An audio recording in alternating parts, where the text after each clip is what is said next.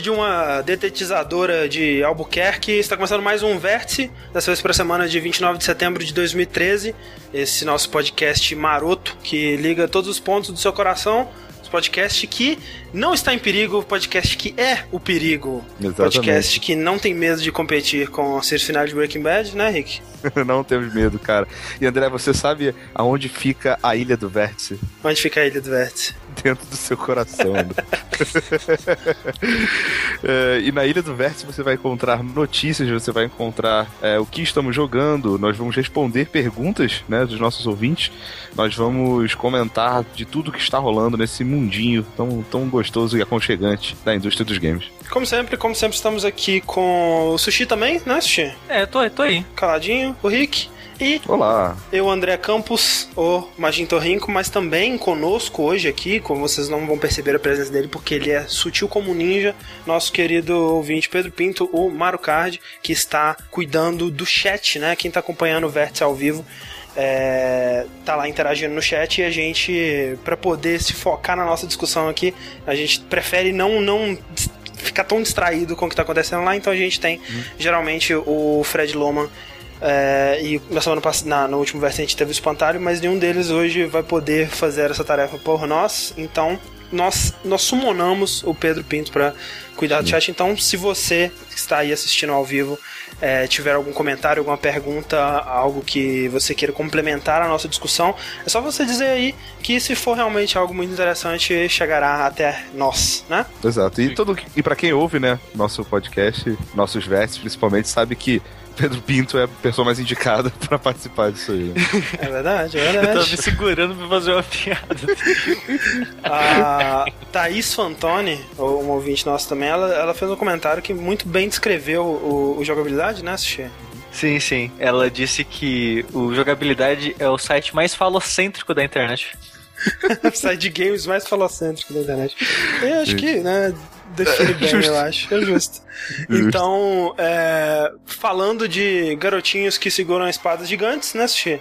Ou pedaços falando de pau. nisso, é, é, antes, antes de falar de garotinhos segurando espadas gigantes, André, ah. eu gostaria de citar rapidinho um, um jogo que eu joguei é, durante a semana, semana passada no caso, uhum. é o Nayas Quest. Sim. O novo jogo do Terry Kavanagh, um, pra quem não sabe, é o cara que fez VVV, VVV e Super Hexagon e outros joguinhos. Ele fez um jogo de puzzle, um jogo isométrico de puzzle, que eu não vou falar muita coisa porque o jogo é curtinho, tem uns 20, 30 minutos só, e é, mas é muito interessante. Vou colocar no post, eu vou colocar o, o link do jogo lá, então confiram esse, essa pequena pérola Confiram, é, o Sushi ele ficou empolgadíssimo com o jogo e, e postou sobre ele no, no, Twitter, na Alvanista, em tudo quanto é lugar que ele conseguiu. É, eu fui jogar hoje e. Acho uma merda gigante. É, não é uma merda gigante, mas eu acho que é um, um jogo que, obviamente, é um experimento, né? Não é um jogo, jogo mesmo e me frustrei muito com ele. Eu acho que é um daqueles jogos que ele lança como um experimento e daqui a, sei lá, dois anos ele lança uma versão realmente boa dele. Conceito legalzinho, a execução eu não gostei realmente, mas. É, é engraçado que esse jogo, André, ele faz anos já que ele tá desenvolvendo esse jogo nas horas vagas de outros projetos dele. Aham, uhum. ah, faz sentido, faz sentido. Algo bem nas coxas mesmo. É. Caraca, velho. Pegou todo o, elogio do sushi pá, É, a minha palavra contra do sushi, né, cara? Eu acho é. que. Eu, eu, eu, eu, acho, tipo, top. Pra mim é top 10 do ano. Pro André pois é. não é nada. Pois é, aí você tem que ver realmente, porque o que, que você valoriza no, no, num jogo? Se é algo mais experimental, estranho, diferente ou algo legal. Pro, Quer dizer, pro André... acha legal também, né? Mas, pro André, é... Sudoku entra no top 10 antes dele. De, ah, entra fácil, cara. Puta Mas Sudoku é, é, Sudoku é muito bom também. Sudoku é legal, Sudoku é legal. Mas... O, Garotinhos o com vou... um pedaço de pau. Isso. O jogo que eu vou falar mesmo essa quinzena é o Ico. Olha só que bonito. Eu. A Plus fez o favor de me presentear com esse jogo. Presentear Sim. entre aspas, né? Eu paguei por ele. então não foi. É. é. O, Plus, né? Aquele serviço que dá jogos de graça se você pagar. Exatamente. Sempre. É. Eu, eu nunca joguei Ico na. É, ele, ele saiu bem no começo do PS2 e o PS2 eu não, não tive. Então eu. Eu só fui jogar em, com amigos e tudo mais, mais pro fim da, da geração, assim, então esse jogo acabou passando batido pra mim. E resolvi dar chance para ele agora que eu, graças a Plus. E graças a essa versão HD, né? Que, que Sim, saiu sim. no PS3, excelente versão. Excelente, excelente jogo. Eu fiquei surpreso que o jogo é de 2001 e ele é bonito, cara. É, muito bonito, né? Você vê Ele- que, né, é em questão de. Ele, ele é visualmente simples, mas como ele tem um estilo de arte muito forte, muito, né, muito, muito característico, ele, ele se manteve, né? É o lance do, do Wind Waker, né, cara? Que tá completando também 10 anos aí, ou mais Sim, até. E ainda é um jogo muito bonito. É engraçado que o jogo ele tem um design bem bem diferente, sabe? Ele- é, quem jogou Shadow of Colossus é a mesma identidade visual, praticamente. Sim, sim. Uhum. O protagonista também usa aquele mantinho assim estranho. Uhum. Que o Aquela personagem é? do Last, poncho, né? é, Last Guardian também usaria. é Aquele tipo um poncho. É. E tem, é, os- as construções de tijolo são basicamente tijolo bem quadrados, eles não são esse tipo de tijolo intercalado que a gente vê normalmente, sabe? Uhum. E, e, tipo, ele, ele é um castelo medieval, whatever, mas só que ele ainda assim ele tem uma cara diferente Sim. do, do que a gente vê normalmente. E tirando o lado visual, que eu achei bem impressionante pra época, eu, eu achei o jogo meio ruim. Meio ruim. É. Sabe, tipo, Eu- eu, essa eu- foi a sensação que eu tive quando eu joguei a primeira vez também, Sushi. Mas foi na época de PS2 ou HD? Não, foi depois. Tipo, eu joguei, eu joguei Shadow of the Colossus, achei foda. Aí Aham. falei, vamos ver, né? O Ico, qual, qual é que é? Eu falei, É, mas é tipo isso mesmo, cara. Eu, eu acho que todo mundo, a menos que a pessoa tenha jogado bem na época do lançamento, tenha um valor nostálgico muito grande pelo, por ele, acho que todo mundo vai concordar que o Ico ele é muito mais interessante da parte artística, da parte conceitual, né, do que da execução mesmo. É porque, é, eu parando pra pensar, eu tava tentando encaixar o que esse jogo fez em 2011. Em 2001. 2001, 2001. Uhum. Porque ele é um jogo com praticamente é só exploração. Ele tem com. Ele, ah, aquele combate. A pior parte do jogo pra mim é o combate, cara. Horrível aquele combate. Não só o combate, né, cara? O fato de que você tem que estar lutando contra os monstros num sistema de combate que é bem simples e bem, né, É quadrado, quadrado, quadrado. é, bem repetitivo e proteger a porra da menina, né, que não sabe Sim, fazer nada sim. sozinha. E isso, isso é, é bem chato e frustrante, e- esse, esse combate do jogo, que parece que pra mim eu tenho a impressão que eles colocaram só porque a Sony pediu, sabe? Ah, não, não, tem, tem, tem que ter o combate aí. Porque na época, 2001, um jogo AAA sem combate, sabe? Era. Não existe isso. E Ah, não sei. pra mim faz. para mim parece que só tem esse combate aí por causa disso, sabe? Porque tem que ter. Por, porque tem que ter. Ah, eu consigo ver o combate, ele, ele, ele faz sentido dentro da, da proposta Não, não, filosófica sim, do sim. jogo, né? De proteger a menina e tal. Não, sim, mas eu acho que podia, podia ter outro tipo de perigo, outras coisas, que não só esse combate que aparece no pior momento possível. Tipo, você tá subindo a corda, assim que você chega no topo da corda, aparece Sim, bicho. aí mas eu não acho que o problema tudo. é a, a presença do combate, né? Eu acho que é como o combate foi feito, né? O combate é muito simplificado. Não, sim. E o fato de que você tem que estar correndo atrás da menina e puxando ela, e é um, Isso isso, é- é... um saco, né? Sim. Sem Não é, não é a se- presença do combate, não é o fato de existir combate que é o problema. né? É, é seu Escort Mission Simulator, né? Exato, onde, é. onde a pessoa que você tá protegendo é incapaz, né, velho? Isso- Exato. Eu sei Completamente que, eu sei incapaz. que é, no design da coisa, acho que a, a ideia era essa, né? Dela ser incapaz É. mesmo, mas pra, na, na hora de jogar, isso incomoda um pouco. O... E ti- tirando o combate, o fato que o jogo ele tenta ser essa forma mais dramática e de exploração e só de você andar no mundo e, e tudo mais, isso eu imagino que foi bem diferente pra época, eu acho. Sem Sim. contar que, apesar do controle também não ser muito bom, o personagem é meio desengonçado e o pulo é meio muito ruim de controlar, sabe? O, Uhum. o controle me lembrou muito o Tomb Raider de, de PlayStation 1, sabe? Você A movimentação é mais fluida, Uhum. não é tão presa. Mas na hora de pular, você tá parado e só dá aquele pulinho pra cima. E se você pula pra frente, é- o pulo é totalmente descontrolado, tipo do Tomb Raider. Sim, eu. Você jogou Shadow of the Colossus ainda não também? Já joguei já, na época, joguei na época. Pois ele é. eu joguei na época. Eu sinto que o controle do. O Shadow of the Colossus é uma evolução do controle do, do Ico, né? No sentido de que.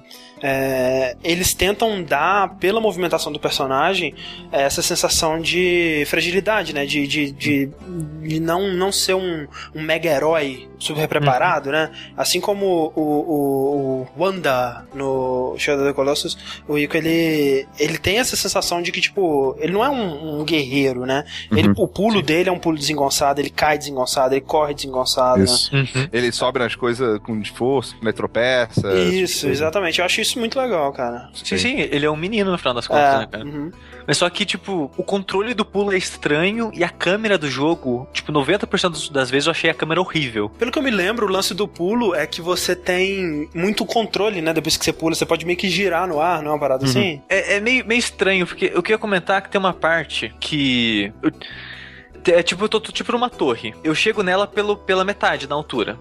Aí eu tenho que descer pra base da torre. E da, ba- da base eu vou achar um caminho que leva pro topo. E no, po- no topo eu vou achar uma alavanca que vai fazer uma ponte pra menina atravessar no, no meio. Aham. Eu fiz tudo isso. Ali em cima tem tipo um caminho quebrado. E pra você pular, continuar ele, você tem que pular na cor, numa corrente. E da corrente pular pro outro lado. Aham. Só que a câmera fica num ângulo meio estranho. É, na a hora câmera é bem esquisita. Na hora de ir até fácil. Ah, fui lá, pulei. Só que na hora de voltar, eu- era meio estranho o ângulo. E eu pulei, achando que tava no caminho certo, o carinha passou direto. Eu caí e morri. Depois Então, de um novo. dos problemas que eu tive ma- maiores com, com o Ico no- nessa parte de solução de puzzles, porque ele tem uns puzzles até bem complexos, né, cara? Sim, que você tem eu, que- eu travei algumas vezes nele. É, o que eu me lembro, assim, é que nessa questão de, de plataforma, de pular e do que, que você consegue subir, do que, que você consegue acessar, nem sempre é, é muito consistente, né? Sim. Não é tipo como a gente sempre elogia o Portal, né? Que ele sempre segue as, as regras que ele cria, ele nunca se desvia dessas regras, né? E aquele lance tem uma gradezinha, significa que não, você não vai conseguir pular essa gradezinha, né? É, esse tipo de coisa não se aplica muito ao Ico. Ele é Não, um jogo não, eu- inconsistente nesse sentido. Sim, eu fiquei perdido, travei que umas três vezes. E foi bem frustrante pra mim, porque foi, tipo, três puzzles seguidos, assim, eu travei nos três. Eu tava, Aham. tava Nossa, bem é. irritado já com o jogo. Só que É- assim é que eu passei dessa parte, eu comecei a ir melhor e o jogo começou a fluir. Muitas vezes é uma parada que você vê assim, né? E, e sua experiência como jogador e pensando como designer, você pensa, não é isso que ele quer que eu faça, né? Mas no fundo é. e aí você vai ter que tentar fazer isso e, e para conseguir passar. Mas e o jogo, uma coisa que eu achei interessante também é esse lance de plataforma dele. É, o lance do personagem é, se pendurar muito e escalar é, parede, esse tipo de coisa. Aham. Pra 2001, acho que era bem diferente isso, né, cara? É, não sei. Hoje em dia, esse parkour de, de escalar tem em tudo que é lugar. Mas. Ah, mas como você disse, é bem Tomb Raider, né, cara? O que, É. as, as habilidades dele de subir numa corda e de pular da corda pro Sim. lugar, isso daí já era bem, bem comum, né? Porque eu acho É. que o, que o que mudou muito foi aquela agilidade trazida pelo Prince of Persia, né? De lá, correr na parede, Aqui fazer eu- um parkour mas acho que em mesmo. 2001 já tinha mesmo. Prince of Persia em 2001? Não, é 2003. Mas o que o Prince of Persia fez nem se compara com o que o Ico Não. faz, né? Então. Eu, eu acho que a movimentação do Ico de escalar, nessa parte de escalar, é muito parecido até com o que a gente vê, sei lá, no Ocarina of Time, sabe? Alguma coisa assim. Sim. Você sobe cordinha, sobe ET, pula de um lugar pro outro. Ele tem uma pegada bem Zelda mesmo, né? O lance Ah. das bombas e tal. Sim, essa parte da bomba é muito engraçada, porque o personagem pra carregar a bomba parece que tá se cagando. Ele curva pra trás, abre a perna, anda tremendo. Aí na hora que você aperta o botão pra arremessar, a bomba sai voando igual uma bola de isopor. é muito bizarro. E, tipo, câmera ruim, controle ruim, trilha sonora praticamente inexistente. Mas não, ele é minimalista, mas é uma trilha sonora Bem- foda, Sushi. Sim. É, eu não, não pensei. Tipo, duas músicas só me chamaram a atenção: que é a música do Save, que eu achei muito boa, É muito boa, muito boa. e a música do, do encerramento, que eu achei muito mas boa também. excelente também. Mas ah, ele tem, ele tem uma trilha minimalista, mas ela é muito, muito maneira, eu acho. Eu gosto muito dela. Aí, o resto eu não consigo lembrar de nenhuma outra música. então não, não sei. Ele, ele, ele passa grande parte do, do jogo em silêncio, mas. Fazendo ele, ele é só. estranho. Sim, tipo isso. É, é, é um jogo que. Ele, ele deve ter sido muito bom na época, mas hoje em dia é, é muito estranho. Não, não achei muito bom, não. Esquisito, não envelheceu bem, então. Eu não, acho que não. Maravilha, maravilha. Ico, Ico. O, você agora vai esperar o Shadow do Colossus sair de graça, né? Seu. Seu. Mamando nas tetas da PSN. Exatamente, esse, esse mês vai sair o Shadow of Colossus. Eu vou rejogar essa criança pra ficar pronto pro Last Guardian. Aham. Vai ficar prontinho. Daqui a 20 anos você vai lembrar muito bem desse, desses dois jogos aí. Maravilha. O que você tem a dizer sobre. Não, na verdade sou eu que vou falar agora, não é o Rick. Não é Ah, o Rick. mas eu posso falar Porque- também. É. Porque eu tava pensando que eu não joguei. Desde o último verso, eu não joguei nada que não tenha sido para um podcast. Uhum. É, eu joguei o Outlast, o Amnesia, o. E, e- e quando chegou a hora de escolher o jogo que eu ia falar pro Vértice, eu não tinha um jogo. É, eu tava meio que nesse, nessa, nessa também. E aí eu decidi jogar um pouco mais de um jogo que eu tinha jogado uns 10 minutos. E é um jogo que eu sempre. que eu comprei e sempre quis jogar e tava aquela coisa assim, ah, jogo, não jogo. Que é The Testament of Sherlock Holmes. Olha aí. Maravilha. É um jogo que, na verdade, ele começou como uma grande piada, né? Uhum. É, pra quem acompanha Giant Bomb, sabe que ele. Pelo menos o meu primeiro contato com, com essa série de jogos foi num dos podcasts dele sobre E3. É, não vou contar a história aqui porque é uma história muito longa, mas é. Enfim, é o sexto jogo da, dessa, dessa franquia de Adventures do Sherlock Holmes, desenvolvido pela Frogwares, uma empresa alemã, ou algum canto da Europa bizarro aí. É, e é, é isso mesmo, ele, ele é tipo um adventure é, bem, bem competente, muito bem encaixado dentro de um template que você esperaria de uma, de uma história do, do Sherlock Holmes. É, ou seja, você tem um, um, mistério, um assassinato, um roubo, alguma coisa assim. Chega lá o Sherlock e o seu companheiro Dr. Watson, Uhum. e você vai andar pelo cenário, observar pistas e, e tentar descobrir o que aconteceu e, e resolver esse, esse mistério, né? É, ele tem uns sistemas muito interessantes que fazem é, ele ser mais do que só um adventure, ele parece realmente um jogo de, de mistério, né? Ele- Você tem, você tem aquela sensação de um livro de mistério, de uma história é, de Sherlock Holmes. Eu nunca li uma- um livro do Sherlock Holmes mesmo, mas é, pelo, pelas mídias que eu já consumi, eu tenho uma noção de como que as coisas se desenrolam. É, É, dos que eu li, cara, ele tem. eh, Somente assim, no, na, quando parte a descrição do, do, do assassinato, normalmente é um assassinato, né? Alguma coisa Aham. assim. É, tem um que é meio, meio mais sombrio, assim, sabe? Não é tão Sim. light, não, viu? É, porque é estranho, né? Porque quando, a gente, quando eu era mais novo, é, eu tinha aquela visão do Sherlock Holmes como um, um, cara, um detetive, né? E ele vai lá e, e, e desvenda o mistério, e o amigo dele, o Dr. Watson e tudo mais. E aí, mais recentemente, a gente tem é, tido. Que era basicamente a representação que, mais ou menos, do filme do, do Robert Downey Jr., né? Que é um É. cara, né, né, super, super descolado e tudo mais. É, e mais recentemente a gente tem outras representações que tem sido mais dark nessa pegada meio que de Sherlock Holmes, ele é meio um cara meio perturbado, né, cara? Ele é hum, talvez tão maluco, ele é tipo Batman, né? Talvez Uhum. Ele tão é muito maluco obcecado, quanto, cara. é, quanto os, os- as pessoas que ele persegue, assim.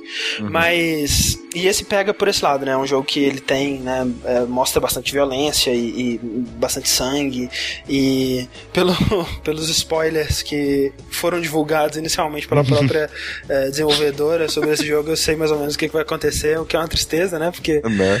é, eu não vou falar aqui pra quem não sabe, mas a desenvolvedora ela vendeu o jogo contando um spoiler que acontece depois de 10 horas dele, dentro dele. Mas enfim, é, ele tem umas coisas, umas mecânicas muito interessantes, cara. Por exemplo, é, a mecânica de dedução, né? Porque uma das coisas que né, marcam, que são marcantes de Sherlock Holmes é que ele vai. É, é, Hã? não, é falar que é a principal característica dele. Exato, né? ele observa uma, uma série de, de coisas aparentemente desconexas e junta elas e deduz o, o que aconteceu, né? Então, ele tem essa mecânica muito interessante. Você observa, você conversa com as pessoas, observa os itens, pega, pega um item aqui, um item ali e tudo mais. E aí você tem um, um- um menu no jogo, que é uma, uma série de, de caixas com, com informações. É, e aí, por exemplo, tem, você tem uma corda, né? Aí tem informação sobre a corda. Ah, essa corda ela tá desgastada de um lado só. Aí você clica nessa informação, você tem que fazer uma dedução sobre isso. O que, que você acha que isso significa? Aí você escolhe dentre as várias opções, tipo, ah, significa que ela só era usada de um lado, né? Ou ah, significa que ela era usada perto de, de água, então ela apodreceu de um lado só. Aí você tem que dizer isso. E se você, à medida que você for fazendo as deduções, essas deduções elas vão se ligando a outros objetos. Então, ah, é, é, tem essa corda e aí tem um pedaço de granito pintado de preto, né? Aí você vai deduzir que o fato da corda desgastada de um lado só e o granito pintado de preto significa que vem de um, de um cemitério, né? Porque vem da lápide, a corda que era usada para descer o caixão e tudo mais. É, e aí você vai juntando essas informações e deduzindo é, essas, essas, é, essas, essas pistas, né? Que eu achei muito legal. Deixa eu É, um negócio. parece bem interessante isso. É bem É. legal. Quando você seleciona as caixas de dedução, ele indica quando tá errado, quando tá certo? Você pode fazer uma dedução errada e ir seguindo com ela? Você só, pode, você só vai descobrir se ela é uma dedução errada quando você chegar no final. Você pode começar fazendo um monte de dedução errada e aí quando você chega na última, se você não fez todas as setas, ela não acende. Porque quando ela hum. acende, aí ativa uma cutscene dele falando o que, que ele deduziu e tudo mais. Mas só, só, só é, enquanto, enquanto você não acerta, não acontece nada. E aí você tem que voltar, porque muitas vezes são vários objetos interligados para formar uma dedução final, né? E aí uhum. é, muitas vezes você tem que tentar ver o que, que você errou ali para fazer a certa. Você acha que é meio tentativa e erro, tipo a parte de alterar a memória no Remember Me? Cara, é, é, eu acho que é menos pior, porque pelo menos você não tem que ficar rodando, ah, dando rewind na, na, no vídeo para chegar na parte, mas é pode ser tentativa e erro. Se você perdeu um, um pedaço da, da história, um pedaço das, das pistas que ele te deu, você vai tentar é, você vai tentar fazer ali até até o que né na tentativa e erro bater na cabeça até não conseguir mais. Mas geralmente por, pelo menos por enquanto as coisas eram bem lógicas né? Você prestando uhum. atenção no que que no que aconteceu e nas informações que o jogo te passa você consegue deduzir. É, e é muito interessante também outra coisa que, que eu acho muito legal nessa uma das coisas que eu acho mais legal por exemplo na série da, da BBC né do do Cumberbatch lá é que co como que ele depois que ele às vezes você nem vê o processo dele descobrir a parada e você vê ele só explicando o que que ele é, como que ele chegou naquela conclusão ou como que ele chegou naquilo que ele fez depois, né? E como você joga em certos momentos com o Watson e em outros momentos com o Sherlock, é, muitas vezes você tem essa experiência também, né? Você tá jogando com o Watson e você tá vendo as coisas de um ponto de vista e você vê certos acontecimentos do ponto de vista dele e depois o Sherlock ele chega e te conta o que que realmente aconteceu do ponto de vista dele é. e como que como que ele é muito mais inteligente e como que ele fez as coisas é, é, realmente acontecerem. E ele faz isso muito bem, sabe? É um jogo. Você vê que ele é um jogo de, de, de baixo orçamento em certos aspectos, porque apesar dele ser muito bonito, é um 3D, uma engine muito bonita, com iluminação muito bonita, a parte de animação é muito precária, a parte de dublagem, a dublagem é horrorosa, cara, é muito ruim mesmo mas é, ele consegue fazer o que eles propõem a fazer e, e, os puzzles até agora foram muito interessantes. O, o caso, eu tô meio que num caso só, o caso é dividido em várias partes, né? Você vai no local do crime, aí você coleta as pistas, aí você volta pro, pra Baker Street, aí você analisa as pistas, e aí você descobre outros lugares que estão relacionados, aí você vai para esses lugares, né? É, é, bem, é bem interessante, muito, muito divertido, tô gostando muito mesmo. Muito mais do que eu esperava que fosse gostar. Então o jogo ele superou a piada e se provou um bom jogo no final dos Pois é, cara, eu fiquei até interessado em olhar os outros jogos antigos, né, dessa série, porque é estranho, né? Uma, uma série que tá aí há tantos anos e a gente. É, eu, pelo é. menos, não tinha ouvido falar dessa série antes desse Eu jogo, já tinha. Né? Eu já tinha visto em alguns lugares falando desse, dessa, dessa série, desse estúdio aí. Mas... Uhum. É, o que eu tinha ouvido, na verdade, antes desse jogo era aquele vídeo do Creepy Watson, sabe? Que hum. o, o, Watson que teleportava, aí colocava, o cara colocou música de terror no fundo, assim, e o cara aparecia do lado, assim, o Watson aparecia do lado. Ficava te seguindo, né? Ficava te seguindo, era muito assustador. Bizarro, é. É, mas é isso aí. Mas é engraçado, né? Você descobriu um jogo que você nem sabia, uma série que nem sabia que existia, e muito é. mais que tá tipo no sexto, sei lá. Pois é, sexto jogo, né, cara? Bizarro. Mas muito maneiro, cara. Sherlock. E você, Rick, o que você tem jogado? Eu tenho jogado um jogo também, sabe, muito intelectual, assim. Independente. É, é de uma série que já tá na sua quinta, né? Uh -huh. Quinta edição. E que. Bem tênis verde, né? Bem tênis verde, bem tênis verde. É, chamada é, O Grande Assaltante de Carros. Olha aí, o grande Ou ladrão de carros. O grande ladrão de carros. Que é o GTA, GTA V. GTA V, Gitave. Gitave, Gitave. E, cara, ser bem sincero, acho que é o primeiro GTA que eu tô jogando é, for real, sabe? Na história, pra até terminar, sabe? Uhum. Esse tipo de coisa. Porque os primeiros, né, o, visão, o de visão de cima, né? De cima pra baixo e tal uh, mais pela zoeira, né? Sim, eles quase não tinham história, né? O Exato. que eles tinham de história era o que você recebia na missão, assim. Uhum. E a partir do 4, não, do 3, né? É o, o 3, né, que começou a ter ser 3D. Sim, sim, uhum. sim, sim. A partir do 3, que começou a ter um pouco mais de história e tal. É, eu não sei porque a história não me pegava, não, me interessava. E eu pegava, fazia um cheat pra aparecer um helicóptero, zoava um pouquinho, sim. esse tipo de coisa e parava, sabe? E pra mim GTA sempre era isso, sempre foi isso apenas. GTA, né? Uhum. É. E nesse, especificamente, um, eu não sei se é a história ou são os personagens. Eu Sabe que eu acho também que tem tem muito a ver? Ah. É que o seu inglês melhorou. É, é bem possível. Sua, sua compreensão, da, sua capacidade de compreender essa história melhorou também. Com certeza, com certeza. Ah, isso influencia. Mas eu acho que os personagens são muito, hum, sei lá, mais é, agradáveis, né? Likeables, né? É, eu, eu diria assim que o GTA ele sempre teve personagens é, interessantes. Acho que sempre foi desde o do, a partir do 3, talvez não então 3, mas do Vice City pra frente.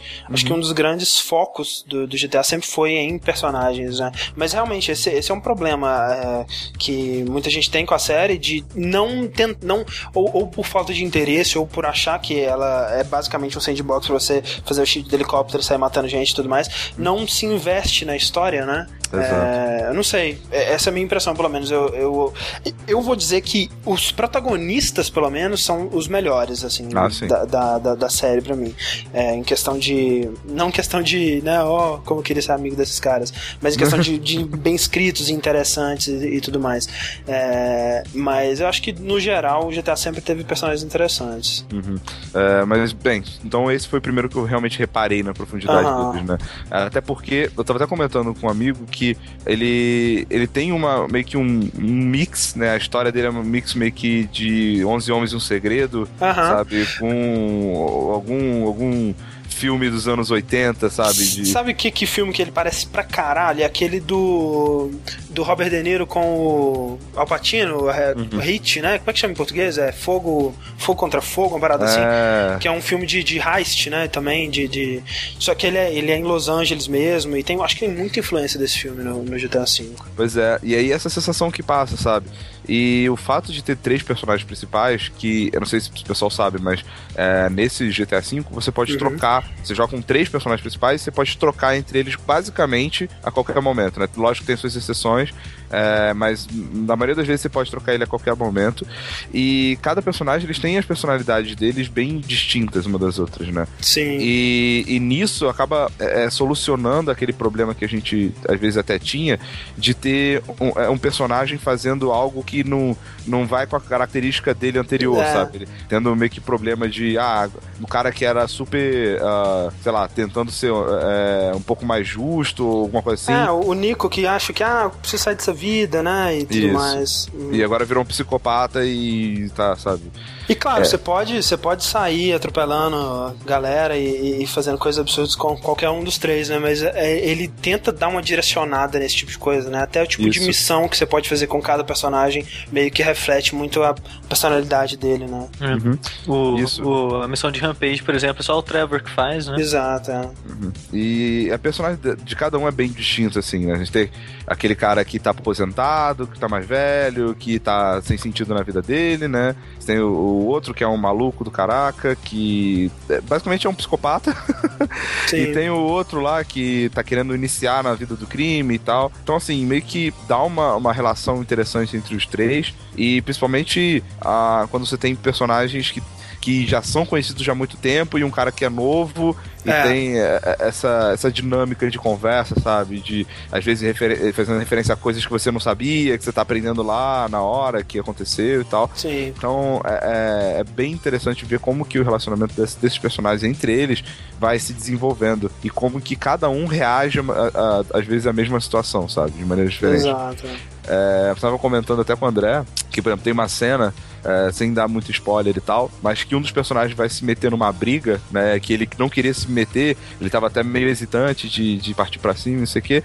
E o outro, que é o Trevor, né? Que já é o mais psicopata, nesse meio tempo Aham. já tava com a cadeira na mão, sabe? tipo, esperando pra começar a porrada. É muito bom, cara. É, é, e esse tipo de situação é muito engraçado, né? É, mas falando disso, é, tirando essa parte mais da história, assim, a parte da, da jogabilidade em si, é, me pareceu muito ok, padrão, sabe? É. A, hum, a direção é ok, tem, não é um jogo de corrida, então tem, tem jogos que você controla o carro de maneira muito melhor. É, você tem a parte de tiro que também é ok, sabe? Para um jogo que se propõe a ser de cover, assim, ah, ele não faz nada demais, ele é só. é, não, não é ruim, ele só não atrapalha, eu acho. É, ele Ah. até tenta trazer coisas é, legais, né, pro, pra parte de tiro com... Ele meio que trouxe boa parte das mecânicas do, do Max Pain, né? Seja com o, o, Michael que tem o Bullet Time, ou com o fato de que, né, a física do, do, do GTA é uma das melhores sistemas de física que tem, assim. Uhum. Eu acho muito legal a, a física dos personagens, o ragdoll dele, digamos assim. Uhum. É, mas eu não sei o que, que é, cara. Eu não sei se. Não sei se a, a escala dele faz tudo é, é, estranho, né? Porque quando você pega assim, ah, cara, o, o carro ele, ele é controla bem, o tiro, com a física dos personagens, a, a, a sensação das armas é legal. É, mas realmente, como você disse, não se compara a um, um, jogo de corrida que é focado na corrida, né? Ou um jogo de tiro que é focado no tiro. É, é, é estranho, né? Acho que merece uma análise mais profunda aí. Sim. E outro detalhe que eu lembrei aqui agora, que acho que eu, queria comentar até com vocês, vou aproveitar, é seguinte, por exemplo, tem uma, o Trevor, né? Que é aquele que é, que é mais carequinha, que é o psicopata. maluco. É, ele tem as missões mais bizarras, né? As missões mais é, psicóticas mesmo. E no início, quando teve as primeiras missões dele, eu me senti um pouco mal de fazer. Sim, sim. Porque eu tava jogando com o Michael, que é um cara mais tranquilo, né? Na, na, entre aspas, né? Obviamente. Uhum. Uh, e eu me senti meio desconfortável, até que teve uma a primeira missão que é, é aquela de você le provavelmente levar pessoas aleatórias para um, uma seita canibal, que é excelente. Uhum. sabe? É, e no meio do caminho eu fui meio que. Não, cara, pô, o Trevor é assim mesmo, né? Então vamos, vamos jogar do jeito que o personagem é. é. Não é um personagem que foi feito para refletir você, né? O, jogador. Ele tem a personalidade Exato. dele. Então meio que teve esse, esse período aí pra eu me adequar e, a isso. E isso daí, cara, é tão forte para mim. Acho que a personalidade dos três é tão bem definida, é tão, é tão interessante o jeito que eles fazem isso que, tipo assim, quando eu tô com, com o, o Trevor, eu só escuto o rádio caipira no, no rádio, sabe? Exato também. Ou então, é, e eu sou maluco, eu destruo tudo. Agora, quando eu tô andando com o Mike, eu tento andar, andar com o carro, né, direitinho. Relativamente bem, né? É, não, não destruir o carro e, e, essa porra toda. É, é, e é estranho como que influencia a gente, né, esse lance da personalidade deles. Acho que funciona muito bem, pelo menos comigo. Exato. Com certeza. Por exemplo, eu tô andando com o Michael, um cara me corta no trânsito, eu dou a uhum. volta e continuo. Se tô com o Trevor, eu, eu paro na frente, saio do carro, bato no cara, pego o carro dele é. e continuo. Sabe? Tipo é, é, engraçado, cara. É muito engraçado esse tipo de coisa. Mas... Assim, tem uma. Falando disso de, de sentir mal, né? Tem uma cena que você não deve ter chegado ainda, não que é chega. é uma, uma missão que tá dando muita polêmica, né, envolvendo tortura e tudo mais, que é, é bem isso que você disse, sabe? É te colocar numa situação é, é, desconfortável, né, que você vai ter que fazer algo na pele desse personagem que obviamente não é você, mas que é algo que esse personagem faria, né? E, e, e, como tudo no GTA é uma grande sátira de, de da, da cultura da violência uhum. e da cultura da, da, tortura e essa porra toda, mas que causando muita polêmica porque realmente é uma cena muito desconfortável de uhum. participar e de assistir, sabe? Hum, exatamente. E, assim, outra coisa bem legal é que a, a cidade digital ela, ela, me parece muito viva, né, Los Santos, é, né? Você vê que tem bastante detalhes, né, desde as rádios até a, a parada, a, a internet, né, do, do jogo, você pega o celular, você começa a navegar, você pode tirar foto. E é, é maneiro que, o, como o universo de GTA tá aí há tantos anos, né, eles meio que construíram, foram construindo aos poucos esse universo deles, e hoje em dia eles têm, tipo, a, as marcas próprias para tudo, né, eles têm é, os nomes, as siglas, né, o, o, FBI deles é o FIB, né, uhum. é, as marcas de refrigerante, marca de, de, de, o Twitter fake, o Facebook fake, os é. iPhones fake, né, tem tudo. Invader. É, eles têm tudo, tudo isso já Sim. meio que um universo bem coeso, né, dentro dele próprio, tirando o fato de é. que as rádios tocam músicas do mundo real, né? Que referenciam Los Angeles ou Exato. Califórnia, né? Que em teoria não, não existiria nesse universo. Hum. Ah, tem, tem um mercado de ações dentro do é. jogo, né, cara? Isso é muito irado. É... Agora, uma, uma coisa, eu acho que GTA, junto com é, The Elder Scrolls, talvez The Elder Scrolls seja mais ainda que isso, e talvez, olha aí, um, um outro estúdio é, outro estúdio, outro estudo do porquê que isso acontece com jogos tão ambiciosos e, e amplos, mas eu acho que é um dos jogos que mais envelhecem mal. É, você acha que isso vai acontecer com, com, com o 5 também? Porque o 4, cara, quando ele saiu, ele era impressionante pra caralho, sabe? Ele era muito, assim, tecnicamente muito foda e o que ele fazia era, era muito ousado e, né, ver as notas do 4 aí são absurdas, né? Um dos jogos mais bem avaliados da história, né? Eu, e... acho absurdo mesmo.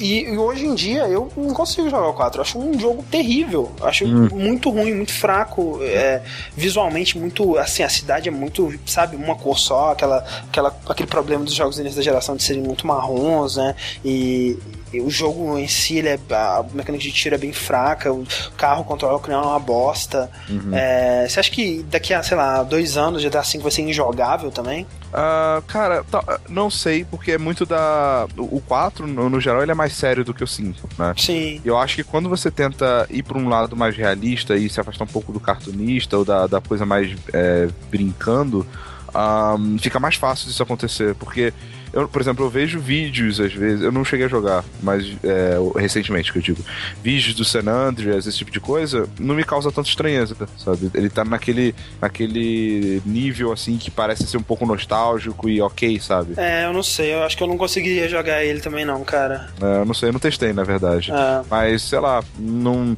O, o, Saints, o Saints Row The Third, ele saiu quanto tempo depois do 4? Foi bastante, foi uns 3 anos depois. Ele saiu em 2000, 2010, 2011, eu acho. 2011, já. Hum. É, não sei, não sei. Acho que tal, é, há uma possibilidade, mas mesmo assim, né? Quanto mais tempo passa, menor é, é, a, é a, evolução, assim, de um, e, de um pro outro, né? O que, o que eu acho que eu tiro disso é que GTA, cara, tanto pela, pela mentalidade coletiva que tá rolando em volta dele agora e todo mundo discutindo, todo mundo aproveitando, é um jogo que você tem que jogar perto do lançamento, né, cara? É Isso. difícil você avaliar. Hoje em dia é impossível, cara, você avaliar a importância e a qualidade que o 4 teve na época porque ele é um jogo que envelheceu muito, cara. E o 5 eu imagino que vai ser a mesma coisa. Quem jogar daqui a dois anos não vai entender, né? Como o cara querer jogar Half-Life 2 hoje, pô, falaram que era o melhor jogo da história. Como assim, sabe? É, é, é, precisa de um contexto, né? Acho que é, é complicado. Isso é estranho. É, como que jogos envelhecem. Acho que rola, rola fazer um podcast sobre isso um dia. Mas aí, uh, vamos fazer umas perguntas aqui que a galera fez. Uhum. Acho interessante. O Guilherme Martino ele pergunta o que, que a gente, né, do jogabilidade, espera do modo online de GTA. Eu espero microtransações, Rick. É verdade. É, eu, eu, pessoalmente não espero muito, não, cara, porque eu não, não tô jogando GTA pelo multiplayer. Eu é. nunca nem toquei no multiplayer de GTA, então, pra mim é, é o que O que me mantém atualmente jogando ele é. O 5 é meio que, em parte, assim, sei lá, 60% a história, 40%. Não, tá. é 40% minha necessidade de completar as coisas. Uhum. É, e o online eu vou tentar, né? Ele vai sair o que? Terça-feira agora. A gente, inclusive, vai fazer um streaming na quarta, ou, ou dependendo, né? Vamos ver como é que vai ser se não vai é, quebrar tudo, explodir o mundo quando ele lançar. É, quando ele estiver estável, a gente vai fazer um streaming com o pessoal aí. Uhum. É, e a gente anuncia antes pra todo mundo que quiser participar. Acho que até 16 pessoas no mesmo, mesmo servidor, né? Então a gente vai fazer alguma coisa aí. Mas eu não imagino que eu vá continuar jogando por muito tempo.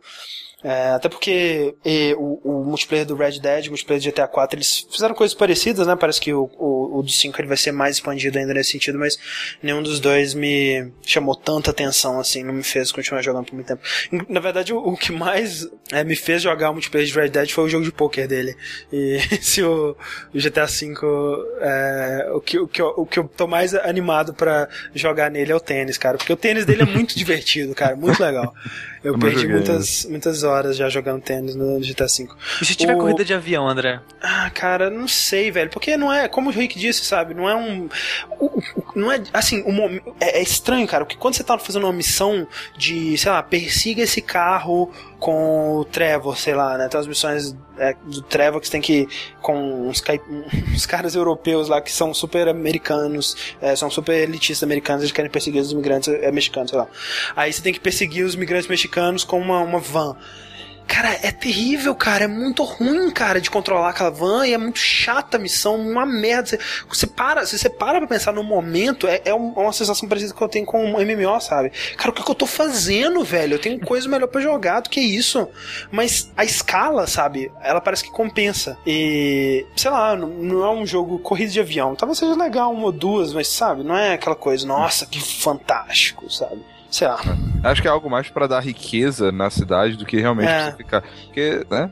Não é um, né, não é, É, não é tipo- um conceito de ser um jogo pra coisa de aviões, né? Exato, abriu, sei lá, eu fiz uma missão de, de, de paraquedas que desce no Monte Chiliades, tem que descer a porra de bicicleta insuportável. E aí, como recompensa pra eu ter terminado essa missão, ele falou: Ah, agora você abriu, sei lá, 10 eventos de paraquedas espalhados pela cidade. Eu, puta que pariu, velho, que inferno. É, pra vocês que são completionistas, estão ferrados, né? É, mas enfim, é, outras perguntas aqui. O Poison ele perguntou o que vocês acharam do, do opinião de Stanley sobre o jogo ser um jogo com protagonistas que são basicamente seres humanos horríveis e por isso ter descascado a nota baixa para GTA V. Eu acho que. Eu, eu não li esse review. Eu não, não sei li se também. é isso mesmo. né? Jim Sterling deu uma nota ruim porque acha os personagens ruins. Ele falou que gostou do jogo por causa disso. É, eu não sei, eu- nota baixa, eu acho que ele deu 9, não foi não? É, ele deu uma nota alta pra É, caramba. é, um acho que o Poison está ano. viajando.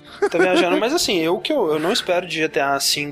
É, o GTA Ah, mas- V. Ah, peraí, Poison, Poison, será que o Poison é um daqueles caras que vê uma nota 9 e acha que é uma nota ruim? A nota baixa, né? Deve ser, né? Mas olha só, é, eu, não, eu não acho que é, GTA funcionaria com um personagem legal, né?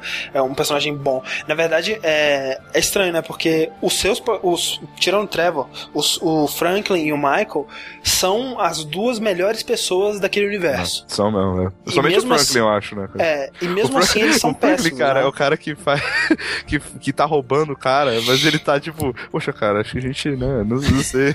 Vamos rever isso aí, né? Eu- Mas sabe o que, que é estranho? Eu, eu acho que a gente podia deixar isso pro cast, deixa pra lá. Não É. vou falar, não, mas eu tenho uma teoria muito legal sobre isso. Mas é, eu acho que funciona porque é um universo de pessoas merdas e todo mundo naquele universo é merda, então. É tipo a vida real, então. Tipo a vida real, basicamente. Caralho. E o Belojo perguntou quanto aos bugs do GTA no 360. Eu fiquei sabendo que tem um- umas, umas coisinhas de frame rate, né? Mas. É, é a vida. Final de geração. Joguinhos, né? né? Essas coisas aí. Joguinhos, acontece. É, Tá, e o que vocês acharam? O Senna19 perguntou o que vocês acharam das rádios. Prestam? Eu sou West Coast Classics for Life, cara. Muito bom, velho. Eu não tenho uma rádio favorita ainda, não. Eu tô ouvindo um pouco de cada. É, é, eu, eu gosto muito da, da rádio de rock, a rádio pop e essa de, de gangsta rap. Muito boa, cara. Muito boa. É, acho que, né, o, o Matheus Six ele tava comentando no Twitter esses dias que não se compara às rádios do Vice City, né, cara? Mas aí você tá de sacanagem também. As rádios do Vice Mas City o... é um absurdo, cara. Não tem uma música naquela porra que não é foda pra caralho. O Vice City foi o único GTA que eu mais ou menos que gostei, principalmente Uhum. por causa da, da rádio. É, não, a rádio do Vice City é um, um estupro de qualidade. Desculpa. É, ok, GTA V, é isso aí, né? É, um- é, um- é um jogo. Tô, tô, tô gostando, tô gostando bastante. Maravilha, olha aí. Eu, eu, eu acho que se o, o Sushi ele não jogou e ele disse que ele não vai jogar, eu tenho certeza que ele gostaria também. Será? É, será, será. Então é isso, gente. GTA V e partindo pra outro jogo também muito blockbuster, que também fez um bilhão aí na, na primeira semana, né, cara? Neverend Nightmares. A gente vai passar para nossas Oh. notícias agora. Porque Esse jogo. é, Neverend Nightmares, pra quem não, não, não ficou sabendo e não acompanhou é, essas, esses últimos, esse último mês, né? É, O que, é Neverend Nightmares, Sushi? É, Neverend Nightmares é um jogo de, de terror 2D do desenvolvedor o Matt Gilgenbeck. Isso. Foi o cara que fez um jogo. Acho que a maioria das pessoas conhece o nome, mas ninguém nunca jogou. Pois que é é. engraçado. Que é o Retrograde. Pois é, eu lembro do Retrograde quando ele foi sendo, tava sendo anunciado, né? Que era um jogo de. É um shooter de navinha. É, que, que, é, que rolava de trás pra frente, né? Você tava meio que. Tinha acontecido uma, uma explosão e você tava é, é, é, vendo a- o, o caminho da nave de trás pra frente. E aí você. É é um jogo rítmico, né? Você podia até jogar com a guitarra do Guitar Hero e tudo mais. E me pareceu um conceito muito maneiro. Mas é estranho, né? Porque eu não ouvi falar dele depois, assim. Parece que Sim. o marketing foi fraco. Eu não, É- não fiquei sabendo dele ter sido O lançado foda é que, que a, a ideia parece que surgiu na alta do Guitar Hero e tudo mais. Só que o jogo Isso. demorou 5 anos pra ser feito. Pois é, exato. Aconteceu, acho que, acho que em 2010, se eu não me engano. É, só eu, é aquela época que só eu dava mínimo pra Rock Band Guitar Hero Sim. Né? E e era, foi, foi uma pena, porque na época que ele saiu eu tinha achado interessante, mas só que acabei não pegando nem pra PC, nem pra PS3, nem pra nada. Pois é. E, E, aí tipo, o, o fracasso completo desse jogo, né? é- é, que o, o Matt ele perdeu cinco, cinco anos da vida dele desenvolvendo e todas as finanças e empréstimos da família e tudo mais para conseguir desenvolver e o jogo não ter dinheiro nenhum, nenhum, nenhum, nenhum, assim, foi é, é, um fracasso é absurdo. Na, na Polygon tem uma matéria maravilhosa sobre maravilhosa. sobre sobre essa história do, uhum. desenvolvimento do Retrograde e até ele começar a fazer o Neverend Nightmares. Cara, tipo, o jogo vendeu, sei lá, acho que, sei lá, 6 mil, né? Um negócio assim, é, sabe? Ele vendeu assim. muito poucas mil cópias, cara. É, e, é é, e, o lance do, do Neverending Nightmares é que o Matt ele já tinha, né, é, alguns, alguns tipos de problemas mentais, né, tipo, é, como é que chama aquele OCD, né? É, OCD. pois é, não, em inglês é OCD, mas em português é tipo transtorno obsessivo. Transtorno obsessivo compulsivo, né? Exatamente. o, ele tem depressão e, e, até parece que um pouco de, de, esquizofrenia, que ele tem umas visões bizarras e tudo mais. E o, o Neverending Nightmares é um, um, projeto que ele começou no Kickstarter, né? Um jogo de adventure, de terror, assim, é, baseado nessas experiências dele com transtornos mentais, né? E uhum. ele pediu 99 mil dólares para fazer o jogo, que é um preço bem, bem baixo, né? Uma bem quantia bem, bem é, baixa, se for ver o, né? Que o Adventure do, galera, do Tim né? Schafer é, tava pedindo 400 mil e, e conseguiu 3 milhões e nem isso é. tá dando para fazer, então você vê que é, não, é, não, é, não, é, não é muita coisa, 90, 99 mil. E até o que? Uma semana atrás aí o jogo ele tava com tipo 50 mil, né? Faltando uma uhum. semana para terminar, sete dias para terminar, ele tinha arrecadado apenas 50 mil. E, e aí tem aquela história, né, de que a, a, o Kickstarter na, na, última semana ele sempre dá aquela, aquela alavancada, mas é, eu mesmo eu só fui saber desse jogo e saber da, da história desse cara e tudo mais bem recentemente. E eu, cara, eu me apeguei demais ao, ao, ao Matt, a história dele, a, a, a, proposta do jogo, ao estilo do jogo. E eu fui lá, eu dei meu, meus, meus o quê, 15 dólares pro Kickstarter. E só que já tava assim, cara, não vai rolar, né, velho? Porque falta muito dinheiro e nessa, nesse ritmo não vai dar. É. E, e aí o que aconteceu, assisti? Cara, eu achei, eu achei muito foda porque a internet se juntou para ajudar o cara. Uhum. Porque nesse, nessa última semana, nos últimos sete dias, todo mundo começou a falar do jogo, todos os sites de notícia começaram a falar do Kickstarter. E é estranho, cara, porque mesmo assim, todo mundo, todo mundo que eu sigo no Twitter que é jornalista lá, é, é, internacional e tudo mais, estava falando desse jogo. Todos os sites fizeram matérias, né? O, o PewDiePie fez um, um let's play de, do demo do jogo que tem no, no, no site. Jim Sterling fez também. Jim Sterling, é. O, o, Jonathan Holmes, ele fez um daqueles, é, é, aquele, aquele vídeo que ele entrevista desenvolvedores com o Gillian Bach. Todo mundo, cara, o, o Giant Bomb fez um, o Bomb in the AM com ele. Todo mundo, cara, todo mundo, velho. E mesmo assim não tava alavancando, sabe? Tava ainda bem lento a arrecadação na última semana. Né? Parecia que não ia, não ia rolar. É, e eu, eu fiquei muito triste com isso, sabe? Porque o jogo parece bom, ou a man... tipo, ele parece diferente conceito, também. A é, o, conceito, dele, a, a o estilo de arte dele parece muito maneiro, então, muito diferente. É que tá. o, o, a arte parece legal, o conceito ok também. Mas eu não sei se o jogo parece bom. Eu olho, sabe? eu não sei, cara. Não... É. O, o, jogo tem. Pior que o jogo tem um demo pra você baixar de graça e jogar e ver como é que tá, cara. Bom, eu sei, é isso que eu tô falando, pois não é, me exato. bom. pois é, e assim, eu acho que tem potencial, mas pelo que você joga no jogo, no, no, no demo, parece muito é, realmente um jogo experimental, um jogo indie sobre isso mesmo. Tipo assim, não é aquele tipo de jogo que é, pega. que venderia para as massas mesmo, né? Uhum. É, o que faz sentido ele ter tido dificuldades para arrecadar, enquanto que o, sei lá, o Number 9 pede 90, 900 mil e consegue 3 bilhões, né? Uhum. É, mas aí o que aconteceu, Sushi, no final de tudo? No final de tudo, é, foi engraçado que a gente tava acompanhando nos últimos minutos. É mais Menos... 4 mil, mais 3 mil. Aí tava, tipo, nada. tava com 95 mil, né? Faltava, tipo, 5 mil, 4 mil, sei lá. E faltava o quê? Umas, umas 8 horas pra terminar, né? Aí, aí e... do nada, sobe 10 mil. De uma vez. Gente, caralho, o que, que foi isso? Que, que, e a gente, eu, eu fiquei felizão, né? Eu, caralho, ótimo, conseguiu, né? Foda, finalmente. É, aí pouco tempo depois descobre que um brasileiro... Brasileiro, sempre tinha que ser, um brasileiro. É. Gabriel... Um abraço, Gabriel. Coitado. Ele, ele queria doar 95 sem querer doou 9.500. Ah, velho, coitado, cara. Coitado dele e coitado do, do todos. Mas É. aí, que, aí que fica, tipo, cara, esse Kickstarter é cheio de história foda. Tanto É. de todo mundo se juntando pra ajudar esse cara, quanto todo mundo se juntando pra ajudar o Gabriel depois. Sim. Porque ele foi nos comentários do Kickstarter. Porque o lance do Kickstarter também é, é que quando você você põe, ele pôs no 9.500 e o Kickstarter ele não deixa você tirar o dinheiro se for resultar no Kickstarter é, a- caindo abaixo do, do, do objetivo, né? Então, tipo assim, Ah. se ele tirasse o dinheiro dele, ia fazer o Kickstarter falhar. E o Kickstarter não, não tem alguma, alguma regra lá que não permite que ele faça isso, né? Caralho, que merda, hein? Então ele É. não podia tirar o dinheiro dele. Aí o que aconteceu? Ele explicou lá o que aconteceu nos comentários e tudo mais. Um outro cara, o Thomas, colocou 3 mil dólares a É. mais do que ele já tinha doado pro cara conseguir sacar, sabe? É, Ah, tirar sai. o dinheiro dele e deixar só os 95. Sim. Ah, Porque cada dinheiro que entrava, ele ia tirando até É. ficar só os 95 que ele queria desde o começo. o cara... É. Aí esse E aí- cara, pra, pra ajudar a acelerar, ele já colocou 3 mil de cara. Só que ele falou: olha, eu tô colocando pra te ajudar, mas eu também não tenho esse dinheiro. É. e aí todo mundo começou a aumentar e colocar mais dinheiro pra ajudar os dois a tirarem o dinheiro deles, Caraca, cara. velho. Nem, nem- cara, nossa, nem parece ser humano, gente. Olha só. Pois é, né? E aí, no fim das contas, tipo, alcançou os 99, na verdade, agora deve estar perto dos, dos 105 mil já. Já deve- 106.254. Olha aí. E os dois, o Gabriel e esse Thomas, conseguiram tirar o dinheiro deles aí, e voltar ao, ao que eles queriam investir inicialmente. E o jogo conseguiu, cara, o, o financiamento que eu fico, cara, cara, fiquei tão feliz, cara, porque eu tava torcendo tanto pra, pra esse cara, pro, pro match, pro, pro jogo dele. No fim das contas, cara, eu tenho. Eu, eu, eu- tô investindo mais pelo, pelo sonho do Matt de fazer esse jogo do que pra jogar o jogo em si. Porque, como o Rick disse, parece um jogo interessante, um conceito interessante, um visual interessante, mas não é aquela coisa que eu olho e falo, caralho, preciso jogar isso imediatamente, sabe?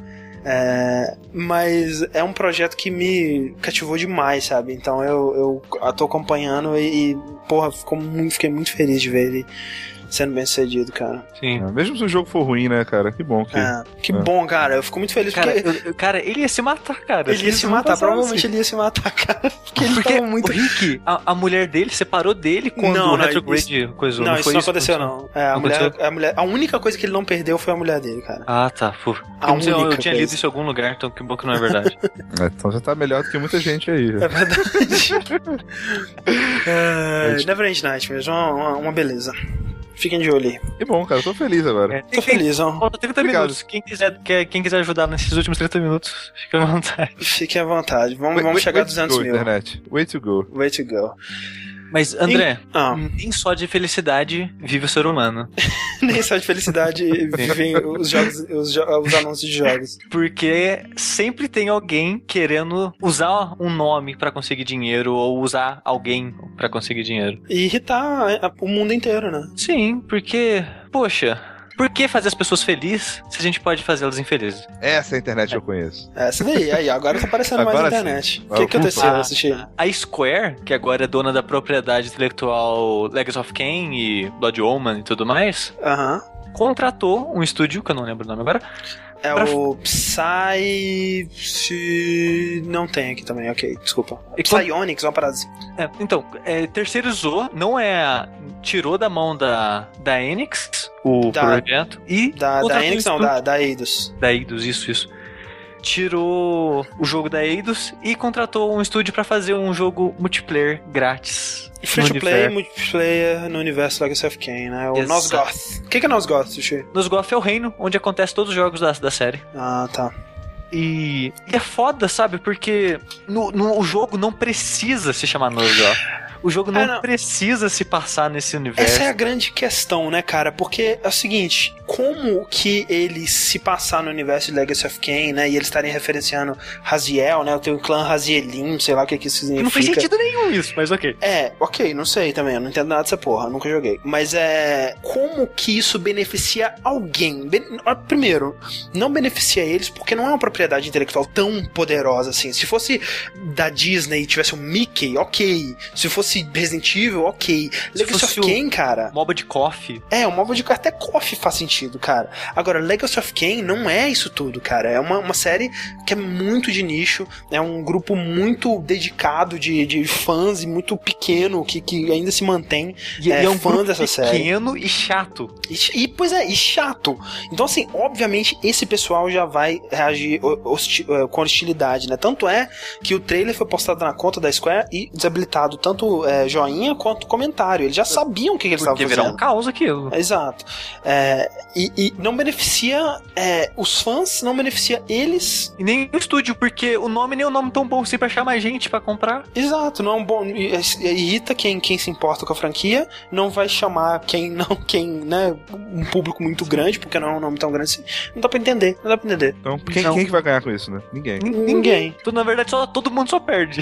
E assim, eu não gosto, eu tô pouco me fudendo pra um jogo free to play, multiplayer. Cara, passar tão longe dessa porra que você dá a volta no mundo, Só, só? Pra- passaria mais longe se fosse mobile MOBA, né? Exato. Aí, Caralho, Mas assim, Rick, pa- parece um jogo bem feito, sabe? Parece assim, ele tá, sei lá, bonito, ele tá, sei lá, cara. Cara, Me foi- parece uma parada uma coisa muito muito tosca, tosca. André. Que, tipo, tem, tipo, classe, né? Você joga. Aham. é, o jogo é baseado no multiplayer, onde é um grupo de humanos contra um grupo de vampiros se enfrentando. Aham. Hum, E a ideia é que se passa durante uma guerra que acontece no período que o Raziel tá morto no primeiro Legacy of Kain. Aham. E, e lá tem vampiros que voam com asa. uhum. E é engraçado que a história do Legacy of Kain, ela começa porque o Raziel tem asa. e Ah, o Caim tá. fica com inveja que o cara tem asa, aí dá aquela merda toda que acontece no jogo. Aí no jogo não, não de boa, tá, tem vampiro com Todo asa mundo tem aí. asa. todo mundo. É, mas assim, o que eu, que eu tava dizendo, tipo, o jogo ele parece um, assim, bem feitinho, competente, sei lá, sabe? Ele ganharia muito mais se eles chamassem a Batalha dos Vampiros, sei lá, qualquer porra. É, Não Va- faz Vamp- sentido, Vamp cara. Battle. Vamp Battle. cara. É, é- é muito triste isso, sabe? Muito triste, cara. Muito Eu triste. fico muito decepcionado com isso porque. Acho que as pessoas já devem ter conhecido, porque o, o post do cara fez um certo sucesso. Um cara, não lembro o nick dele agora, ele fez um post, dois até, no Reddit, eu acho, Uhum. é, falando sobre todos os, todos os desenvolvimentos cancelados da série Legacy of Kain. Ah, tá. Cara, teve muito jogo cancelado, cara. Porque desde 2005, 2006, eu acho, não sai jogo mais. Aham. Porque parece que o último também você jogou, o Def- Defiance, né? Que foi Defiance o eu último. joguei. Que é fraco, né? É, comparado com os outros ele é fraco, mas ele é legalzinho ainda, assim. Ah. Na, na parte de história, eu digo. Mas eu posso porque ser sincero com o negócio? Hum. Que, é, que na boa, eu lendo nos Goth, pra mim não quer dizer nada. Pra mim, Nada, é Nada. nada. Entendeu? Nada. Não, eu- e eu, quero dizer no sentido de que se fosse Vamp Battle ou qualquer outra coisa, pra mim ia dar no mesmo, porque eu não conheço a. Acho que vai servir pra quem não conhece a, a história do, do- da saga lá do Legend of Kain. Não, sim, mas aí que tá. Porque é a um, é pessoa- um jogo, co- é um nome como qualquer outro, sabe? Não, não- Sim, mas aí que... que- tá. Se chamasse Legacy of Kain, ia dar no mesmo também, porque ia irritar quem conhece e quem não conhece ia, ia ser um nome qualquer também, né? Uhum. Então, tipo, é realmente muito estranho. É o whatever, né? É, tipo, eu não entendi. eu- tipo, eu, eu não entendi o motivo que eles resolveram é, falar, não, é nesse universo aí e tudo mais. É, o Valorian Diamond ele disse isso dos nossos gosta é a mesma situação que aconteceu com o Syndicate ou XCOM. Porque pegaram uma IP de nicho e transformaram em algo que não tem nada a ver com o original. Acho que, pelo menos no caso de, de do Syndicate, do, do, do, Do XCOM, XCOM. né? o- e- eles, eles pelo menos tentaram manter elementos do, do, do jogo. É, dos jogos originais, né? No caso do, do Syndicate, o lance de controle lá e tudo mais, que você tinha meio que uma parada de hack, essa porra, não sei.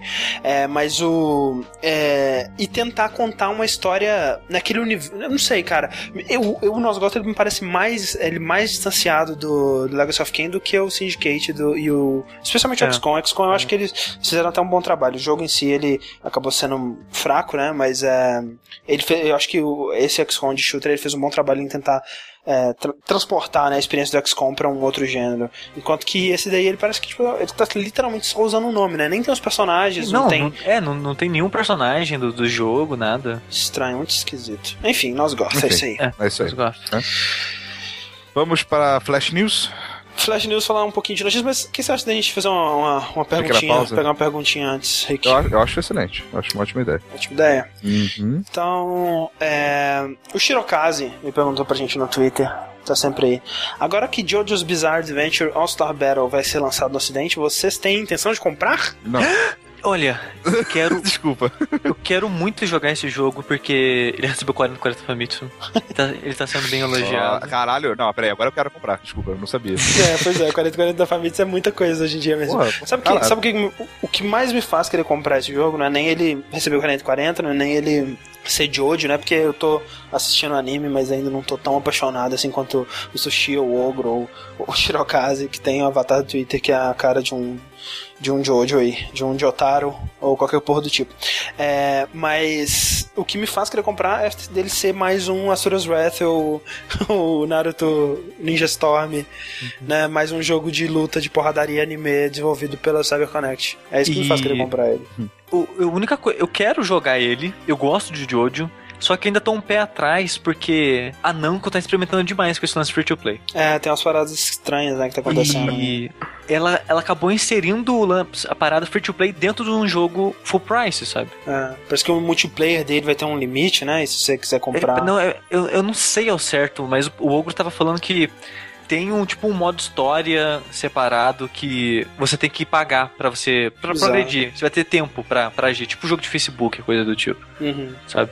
E cara, não faz isso no jogo que já tá pagando o preço inteiro, É, sabe? você já tá pagando 60 dólares lá, deixa Sim. o jogo. E né? tipo, é bizarro porque o jogo já lançou com um monte de personagem DLC, já anunciaram mais dois personagens DLC, o jogo saiu faz dois meses, um mês, sabe? Aham. E você, é, cor de roupa, você compra, acessórios, você compra, sabe? Estão vendendo tudo, sabe? Então não, não precisa mais, mais isso, sabe? Pois é, bizarro, bizarro, mas ah, eu, eu devo eu devo esperar os reviews e Não. se for o que eu espero mesmo e não tiver muita putaria com free to play, eu devo comprar sim.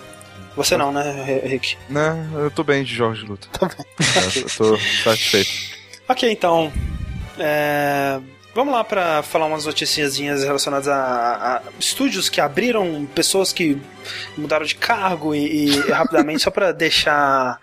Faz- essas informações acho que são importantes assim, mas não vamos focar demais nelas. Que acho que a mais interessante dessas todas pra mim é que hum, o estúdio Campo Santo, ou como eu e o Sushi chamamos carinhosamente, estúdio Holyfield, O Ele- estudo Campus Anto. Campo Santo. Ele foi fundado é, por pessoas extremamente talentosas que eu admiro muito, que é o Sean Veneman e o Jake Rodkin, que são dois dos maiores responsáveis pelo sucesso que foi o The Walking Dead da Telltale, e também dois membros participantes fundadores do Idle Thumbs podcast. Sim, um eles, eles podcast foram muito- roteiristas, né, André? No, Exato. no- é. É, esse podcast Idle Thumbs, se você acha que o sushi é tênis verde, assim, às vezes eu passo uma raiva com esse podcast, então tênis verde que ele é. Mas, muito interessante, o Nels Anderson, que foi o lead designer do Mark of the Ninja, jogaço, e o Oli Moss. Oli Moss, um designer foda pra caralho. Você, com certeza, se você não conhece o nome dele, você conhece o trabalho dele, porque ele tá em todos os lugares do mundo aí. Ele, ele fez a capa do, do, do Resistance 3, né, de PS3, aquela bem maneira, bem la- laranja, né, com com a cara do, do, do Alien e a silhueta da cidade assim embaixo, muito, muito foda, umas capas mais maneiras.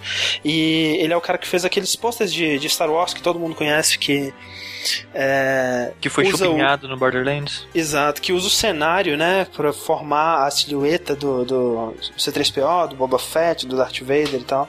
Que é foda pra caralho, ele faz um monte de pôster de filme, cada um mais foda que o outro, é inacreditável.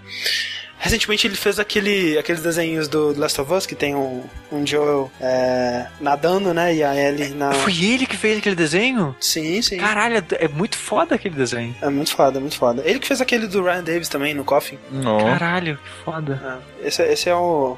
Esse é o cara, ele é foda, é o cara, um designer mais foda da, da vida. E esses caras todos se juntaram pra formar um estúdio independente chamado Campo Santo. E talvez o estúdio indie que eu mais esteja ansioso pra ver o que, que vai fazer. Ele, tipo, Walking Dead Season 2, pff, acabou, né? É, e é engraçado, né, cara? Porque eu tava eu acompanhando eles pelo, pelo podcast All the Thumb, você vê que o Vanderman, ele tava assim, ah, a gente vai fazer Season 2, né? Porque, obviamente, que eles têm que fazer Season 2 depois do sucesso da primeira, não tinha como não fazer, mas que ele não tava empolgado, né? E é muito claro agora ver que eles saíram da, da Telltale e, e fundaram a própria coisa, porque eles não queriam fazer de novo o que eles tinham feito, né?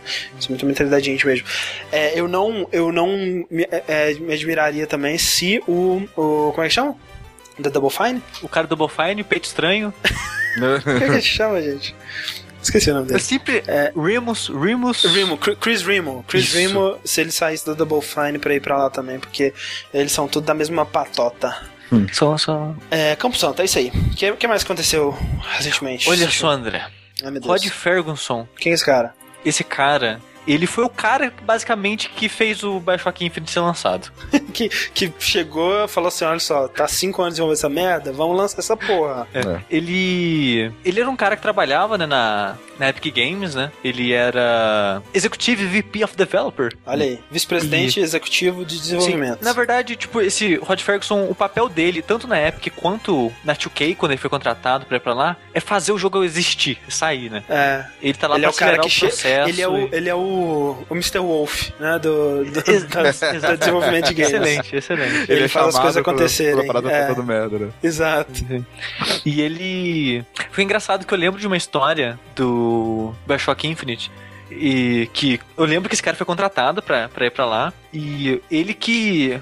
Ele que deu um mês a mais pro jogo até. Aham. Que eu é. lembro disso, que, que esse cara chegou lá e o jogo foi adiado um mês. Aí foram explicar por quê. Porque ele jogou o jogo, achou que tava bom, mas achou que podia ficar melhor ainda. Aham. Aí ele estendeu um mês pra mais polimento no jogo. É, ele, ele ficou muitos anos na, na, na Epic, né? Aí quando a Epic deu aquela, aquela debandada, todo mundo saiu, ele saiu junto, foi pra Irrational, mas é, mesmo, mesmo quando ele quando ele entrou, é, ficou muito claro que o objetivo dele não era fazer uma carreira na, na, na Irrational, né? Era, Era- trabalhar naquele projeto Uhum. e Era- concluir aquele projeto e depois seguir o caminho dele. É, ele tava lá literalmente pra fazer o jogo sair mesmo, né, cara? Exato. é. E aí agora ele tá fundando um estúdio dele dentro da 2K, né? Sim, sim, a 2K, eu acho que tipo a 2K que falou assim, ó, cara, toma, a gente vai dar a verba pra você, essas coisas e Uhum. faz uma parada aí. E ele vai ser o líder desse novo estúdio. Sim, da 2K Bay Area. Não sei se esse vai Olha ser o título, mas como a 2K não- geralmente nomeia os estúdios pela região, né? Uhum, pode ser é, que seja. Uhum. mas Maneiro. um dos milhões de estúdios da 2K aí. O que, que você acha que ele vai fazer? Algum jogo de, de tiro? Cara, eu, eu acho que ele não vai fazer nada, sabe? Eu acho que ele vai fazer as outras pessoas fazerem algum não, jogo que sim, dinheiro. mas o que, que, o que, que o estúdio dele vai fazer? Você acha que vai Pro- ser mais um acho- jogo, um acho que FPS? sim. Você acha que vai tentar algo diferente? Não, provavelmente vai ser esse jogo seguro, um jogo seguro. Segura, eu também apostaria nisso aí. Pra começar, né? Ok. Tem que É. financiar, né? E falando em segurança, Rick, Falando de segurança, a EA decidiu é, quem vai ser o, o novo CEO, o novo fodaraço de lá, depois que o, o Ricatello, né? Que eu. eu- que é um eu membro da Ricatela. É, eu não sei, eu, eu tenho dúvidas, eu tava pensando sobre isso, né? Porque é R-I-C-C, né? Então eu não sei, É. talvez seja. É Ricky. Como é que é? É Ricky Tello, né? É. É, talvez, é, talvez É, seja. É talvez, um, um- um membro italiano da. Ricatela. vai. né? Ricatea Italian, né? Ricateia. Fez a mãozinha? Tem que fazer a mãozinha. Tem que mãozinha, claro. lógico. Daqui Óbvio. deu pra saber. É, e, então, o Andrew Wilson, né, que era Esse. o VP né, da EA Sports e Aham. da Origin, né, ele assumiu, assumiu lá a, a cadeira né, de, de CEO na é, é legal que. Quer dizer, legal não, né, cara? Lá, Porque que é legal, né? eu percebi que. Como o tempo passa rápido, né, cara? Porque o Rick Teller ele saiu do, do, do posto CEO em março, velho. Uhum. Tem seis meses aí, Hum. uns mais, é, que, que ele saiu desse posto e desde então, né, meio que tava sem, assim, e nas aparições públicas, tanto na, na, na E3 e tudo mais, o Andrew Wilson, ele era um dos caras que tava sempre lá, Uhum. é, né, apresentando e falando em nome da EA, então já, ele era o mais cotado realmente pra assumir esse posto e é, quem acompanha a 3 sempre vê ele, ele sempre é o cara, um dos caras que, que sobe lá pra falar, falar do, da- do FIFA, né? É sempre que. Ele é, o- ele é o cara do, do sports, né? É. Ele é o cara que falou 500 bilhões de vezes sports, Sports. naquela. Ele que, Naquela ele que fez a conferência da apresentação da, Microsoft. Ignite, né? Exato, ele mesmo. É, e ele assumindo aí. É, uma das questões né, que sempre se levantam é se algo vai mudar na, na gestão dele dentro da EA. Né? Se ele... No fundo, né, cara, eu acho que um, eu, eu, eu, eu repito o que um sábio disse uma vez, que no fundo todo CEO é a mesma pessoa, né? Exato. Mas é verdade, cara. É bem verdade. Uma empresa do tamanho da EA, né? Que, É. principalmente, o mais importante é uma empresa que é de shareholders, né, cara? Exato. É, não é uma empresa tipo a Valve, assim, sabe? É, dificilmente uma pessoa vai fazer a diferença. Exato. Não, não funciona dessa forma. É, o- que pode acontecer, sei lá, um escândalo bizarro, aí, aí sim vai vir uma então, pressão eu- pra mudar alguém ou fazer uma coisa E, assim. e não é como se a EA estivesse na merda, né, cara? Não. EA tá uma, uma, uma, publisher que tá muito bem obrigado, né? E, e não tem por que mudar é, nada radicalmente. Né? Mas Então- eu, eu acho que CEO, eu posso estar falando merda, mas eu acho que o CEO, ele por si só, tal- eu acho que ele faz mais efeito em época de crise. Uhum. Ah, Que nem tá- teve com a Sony quando o Kaz Hirai foi, o- se tornou CEO da porra toda. E É, tem, tem essa diferença, né? Eu acho que é, tem é, tem o CEO quando ele é apontado quando a, a companhia tá quando ele troca quando tá em época de crise aí realmente tem que fazer mudanças, né?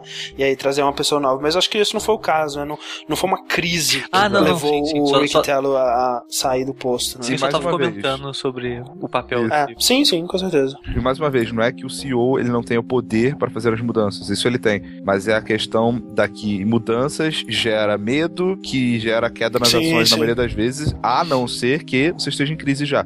Aí mudanças é uma, uma perspectiva otimista, né? Muitas vezes. Muda- mudança leva ao medo, medo leva à queda das ações, já dizia o Mestre Yoda. né? Exato. E sabe o que mais traz medo, André? E que as Ah. ações levam ao lado negro da força. Exato. Uma coisa que também leva medo é a Ai. Deus. A SEGA? Hum, O que, que a SEGA fez? A SEGA, André, ela SEGA. comprou não só a Atlus, como a Index inteira. Olha O que, só. que é Index e o que, que, é, o que, que é Atlas? A Atlus é aquele estúdio bonito, maravilhoso, conhecido por trazer jogos japoneses estranhos pra cá, como, Como- Demon Souls. Demon Souls, como é, Persona, como Shin Megami Tensei no geral, como. Fire Emblem, como. que mais? Etrian Odyssey. Catherine. Sei lá, qualquer. Catherine. qualquer jogo bizarro japonês provavelmente Sim. foi a Atlas E que a. Index é a empresa, é a empresa mãe, né, da Atlus, a empresa dona da Exato. Atlus. É como, digamos, é, a Viacom é dona da, da Activision. Activision, sim. Exato. Hum. E é engra- engraçado que a Index tava, teve aquele rolo todo que a gente falou nos vértices atrás. E tava boatos que a SEGA queria comprar a Atlus, né? Assim como muitas empresas, porque a Atlus, apesar da Index estar com problemas financeiros, a Index está com problema financeiro, não o estúdio em si, a Atlus. Uhum, uhum. E ela tá muito bem obrigado, por mais estranho que sejam as coisas que ela faz, que é, ela faz jogos de nicho, ela traz jogos de nicho pro ocidente. É estranho, né, cara? Sim, e ela vai bem de alguma maneira, sabe? Eu não, eu não consigo entender como é que funciona o, o lucro da, da Atlus, porque ela, ela lança Catherine, ela gasta o dinheiro dela pra localizar, vende 200 mil cópias e foi um sucesso. Ok, E, ótimo. e tudo que ela faz é de extrema qualidade, cara. Isso é verdade. E a SEGA comprou tudo, a porra toda. Aham. E agora todo mundo ficou, ah meu Deus, a SEGA! A SEGA que é conhecida por lá, o estúdio japonês que não traz nenhum jogo pro ocidente. Pois é, cara, é, é- é- a- a- a- primeiro, né, a SEGA ela comprou, é, foi tipo 141 milhões, uma parada assim, e o, pessoal ela re- reagiu assim, né, algum, metade reagiu mal, metade reagiu bem, é, porque o que tava rolando antes era o boato de que talvez a Nintendo pudesse comprar, ou a Sony pudesse comprar, né, já que a Sony e a Nintendo elas têm é, relações muito próximas com, com a Atlus, né, especialmente a, a, Nintendo é, recentemente, né, com o Fire Emblem, com é, o Shin Megami Tensei 4 que saiu exclusivo pro 3DS, e a, a- Sony já teve relações, né, o- publicando o, o Demon Souls, né, Personas. é, personas e tudo mais. É, e o lance é que isso não aconteceu, felizmente, eu acho que seria muito é, pior pra todo mundo, né? Se se tornasse exclusivo de algum console os jogos da, Uhum. da Atlus ou alguma coisa assim. É, e muita, muita gente reagiu bem, é, é, né, já que isso não aconteceu, mas muito mal também por fato de ser a SEGA, né? Que realmente a SEGA ela não tem um bom histórico de trazer as coisas pra cá. E acusa quando sai, sai dois anos depois, o. Como é que chama aquele. O, o Phantasy Star Online, né? Até hoje nem notícia, Então, nem né? vai, né, nem vai. É, é, os joguinhos de RPGs dela aí, ela, ela, ela não traz também a porra toda. E, mas assim, é uma questão de você. De você. Talvez analisar a possibilidade de que talvez não seja a filosofia da SEGA que pegue na Atlus, mas talvez a da Atlus que pegue na SEGA, quem sabe? Então, ah, eu, como sou um rapaz que tenta ver o lado bom da vida, às vezes, É. eu, na verdade é que eu quero que a Atlus continue sendo a Atlus. Então, pra isso acontecer, ela tem que infectar a SEGA de uma maneira. É, Uhum. E eu, Trazer eu, essa mentalidade, eu, eu né? espero Isso- que a SEGA, tipo, veja os números da Atlus, agora que ela vai ter acesso aos números, e ver se isso vale a pena ou não e ela aderir a, a esse meio de. Esse, a maneira, modus operandi da Atlus, sabe? Sim, sim. E todo mundo sai ganhando nisso, eu acho, cara. Mas assim, a SEGA ela tá numa onda de comprar uma porrada de coisa, né? É, Você notaram mudança de alguma das empresas que ela comprou por enquanto? Não. Acho que não, né? Acho que ela Não, tá muito não. deixando elas rolarem. Ah, não, né? a, é, a SEGA, ela, ela, assim, né, essa parte, pelo menos, ela faz muito bem, né, porque ela, ela aqueles jogos de, de estratégia, os Total War, essa porra toda aí, jogos que são muito de nicho e ela não tenta influenciar esses jogos pra serem mais de massa, não, ela não tenta mudar, né, a filosofia por trás desses jogos e isso eu acho que ela, ela não vai, não vai modificar, mas não sei, né, cara, talvez, talvez esse, esse lado da, de trazer os jogos pra cá Pode ser meio preocupante, né, cara? Porque é, realmente é muito. é- é- são jogos muito estranhos. A Catherine é um jogo muito bizarro de ter saído por aqui, né, cara? Sim, e eu fico muito feliz pensar. que tenha, cara, porque é maravilhoso. Beleza. Marcelo Guaxinim disse, André. Persona 5 exclusivo do Dreamcast 2. E agora? Cara, eu tinha falado, se a Nintendo tivesse comprado a Atlus, esse seria um motivo de eu comprar um Wii U, cara. Persona 5 exclusivo do Wii U, compro na hora, velho, sério. É, É que nem o, o Pokémon Snap pro Rick. Opa, opa, nossa, demais, E cara. se for um Persona Snap? Você tira foto dos personas é. na paisagem. Exato. Não sei. Mas olha só, mais notícias então de Persona, né? Sim, sim, cara. A segunda notícia que a gente tem aqui, já aproveitando que nós estamos falando da Atlas, de Persona, etc., é que essa semana rolou. a- O pessoal da Atlas liberou, né, não só o pessoal da Atlas, mas principalmente o pe- o pessoal que desenvolve Persona, né? ah, liberou um site teaser é, de um anúncio, né? Que eles vão fazer aí no dia 24 de novembro. Exatamente, exatamente. E aí, né, galera, tem vários, né, vários boatos e rumores, né, que talvez seja um Persona novo, quem sabe. Pois é, porque o lance é que o site do teaser ele tem o, o logo, né, do Persona Team lá embaixo. Uhum. É, ele tem três, três caixas com X que se você clicar elas, elas Uma tremem. tremidinha. Né? Que, que cabe, ó, P- PS5, ó. P, P, é, exatamente. P, P, não, mas eu teria P5 só. Mas é. E no- o que, assim, vamos, vamos lá. O que me anima de ser Persona 5? É. Tem o logo da, da, do Persona Team. Uhum. É, a gente sabe que o Persona Team tá desenvolvendo Persona 5, eles já falaram isso. Uhum. É, Mas é um eles, esquema falam, de eles falam isso há uns 3 anos já, né? Sim, mas eu acredito, eles devem estar mesmo. É, é, é um esquema de cores que não remete nem ao Persona 3 nem ao Persona 4, né? O Persona 3 ele é azul e verde, o Persona, Persona 4 ele Amarelo. é amarelo. É, então, assim, não poderia Mas ser, por que, exemplo. mas que ao mesmo tempo lembra ah, o estilo, né, de, de Persona, né, de, tipo, ser uma cor chapadona, assim, Exato, exato. né? Pois é, poderia. Por isso que eu penso, pode ser um novo Persona, né? Um Sim, novo exato. esquema de cores, exatamente. Exato. É, e. E o- então, assim, não poderia ser, por exemplo, o que o filme do Persona 3, que deve sair também agora em novembro, então não deveria ser nada relacionado a isso. Mas, por outro lado, me preocupa o fato de ter esses nomes de cidades reais embaixo, né? É, seis, seis cidades, Tóquio, Osaka, Nagoya, Fukuoka, Sendai, Sapporo, é, que o nome das cidades em Persona geralmente são cidades fictícias, né? Sim.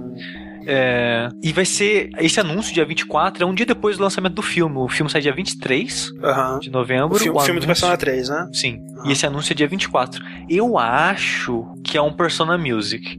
Pois é, eu tava pensando nisso. Pode ser uma tour, né, do, do Persona Music, que sempre Sim. acontece. Esse É. ano parece que já teve uma tour do PS3. Aham. Do, do Persona Fest 3, quer dizer. Mas vocês acham que Persona Music precisaria de teaser, assim? Esse Eu tipo não de- sei. É muito grande no Japão, Rick. Não, Mas justamente, sabe- muito por isso grande, mesmo, não cara. precisa de teaser, eu acho. Sabe o que, que eu acho? Hum. O, que me, o que tira da minha cabeça que pode ser o Persona Music é o logo do Persona Team, sabe? O Persona Team ele não estaria Sim. envolvido diretamente no Persona Music, né? Parece que, é, parece que eles vão anunciar algo que o Persona Team fez mesmo, né? Parece que é um produto mesmo. É então, Catherine 2. mas. É Catherine 2. Aí, fechou. Resolveu. Ah, ah, ah, sei lá, cara, vamos lá. Não, eu, eu realmente acho que é Persona 5. Tomara.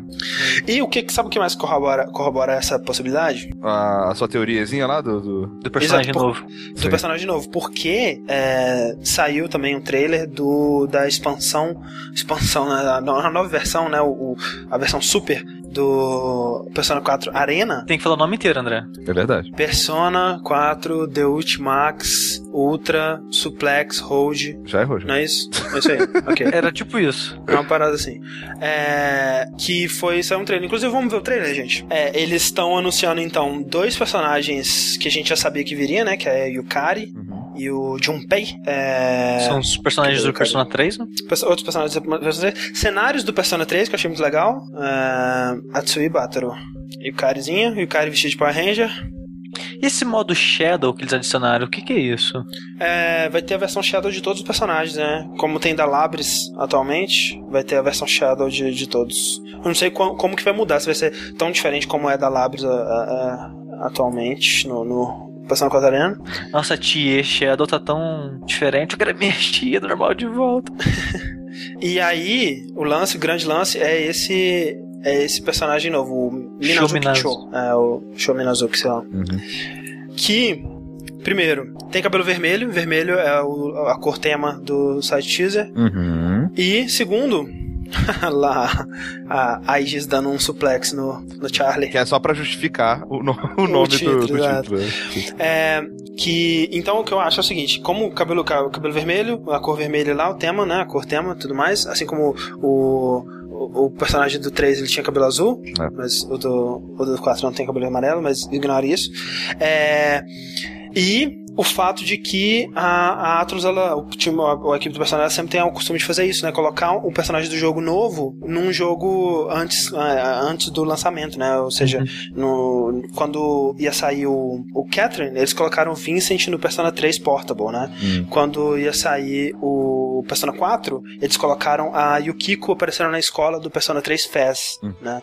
É, então ele sempre põe um personagem é, do jogo que vai sair no jogo atual, digamos assim. É, mas a isso, diferença, André. Tem mais uma coisa, André. Ah. Ele tem um X na cara. E se você, se você for no site, X quadrado. Tem X, exatamente, pode crer. E ele usa duas espadas e espaços X, mas então. X. Senhora, ah. pode ser também. É. A única diferença, André, é que antes a mudança é sutil, sabe? É bem sutil, sabe? Você vai encontrar um cara ali e quando você jogar o jogo, você fala, putz, entendi.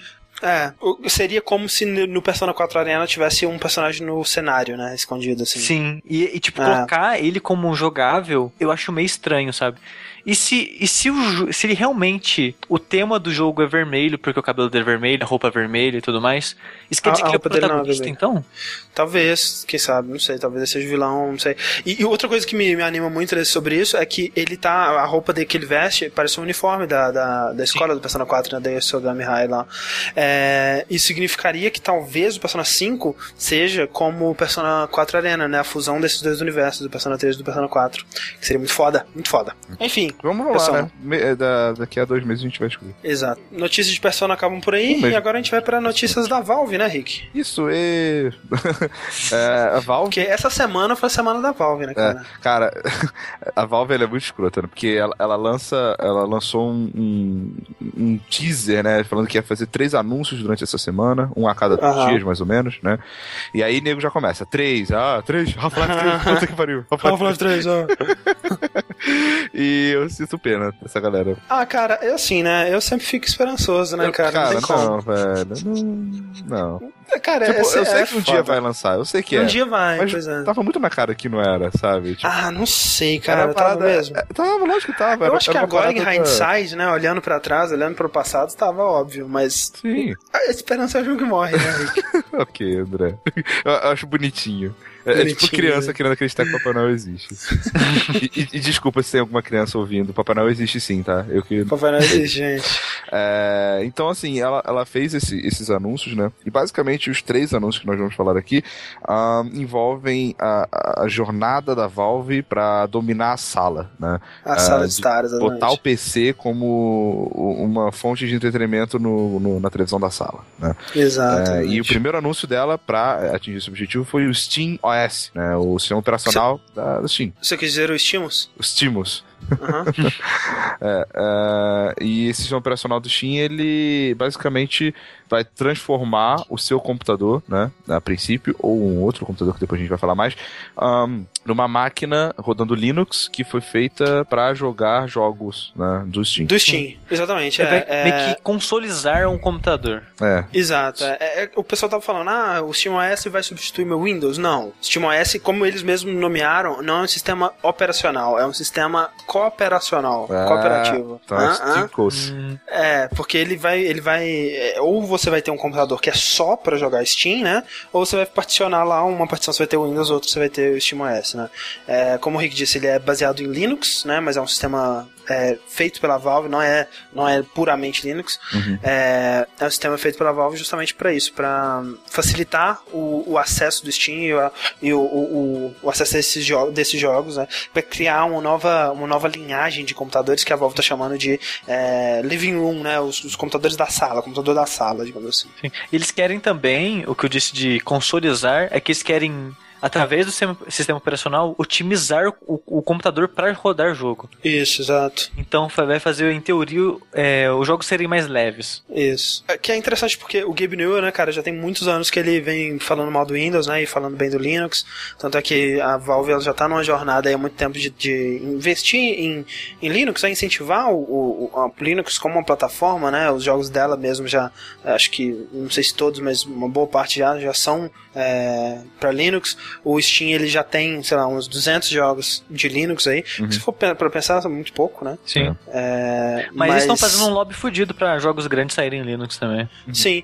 É o que eu acho estranho, né, cara? Porque assim, é, a Valve ela nunca ela nunca falhou realmente, né? Ela pode ter lançado um jogo ou outro que você não gostou, que, né, por exemplo, Left 4 Dead não é pra mim, mas não é um fracasso Left 4 Dead. Dota não é pra você. É, não é pra mim, mas Team não é um Fortress 2 não é pra você. Ah, mais ou menos. mais ou menos é pra mim, mas não é.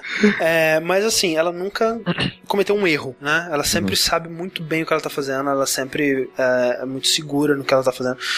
Mas será que esse vai ser o primeiro, cara? Porque é muito bizarro Sabe o que me deixa um pouco receoso? Ah. O Big Picture, né? Eu ah. tenho. Eu já testei algumas vezes em alguns joguinhos e tal. Uhum. ele é bem bugado, cara. Você achou? achei. Achei ele bem Nossa, bugado. todas as vezes que eu joguei eu achei tranquilíssimo. É, sempre hum, eu ouvi falar que ele é meio bugado mesmo, cara. Nossa, eu nunca tive um problema, cara. Eu achei ele um pouco bugado, principalmente quando você tá tentando falar com o chat.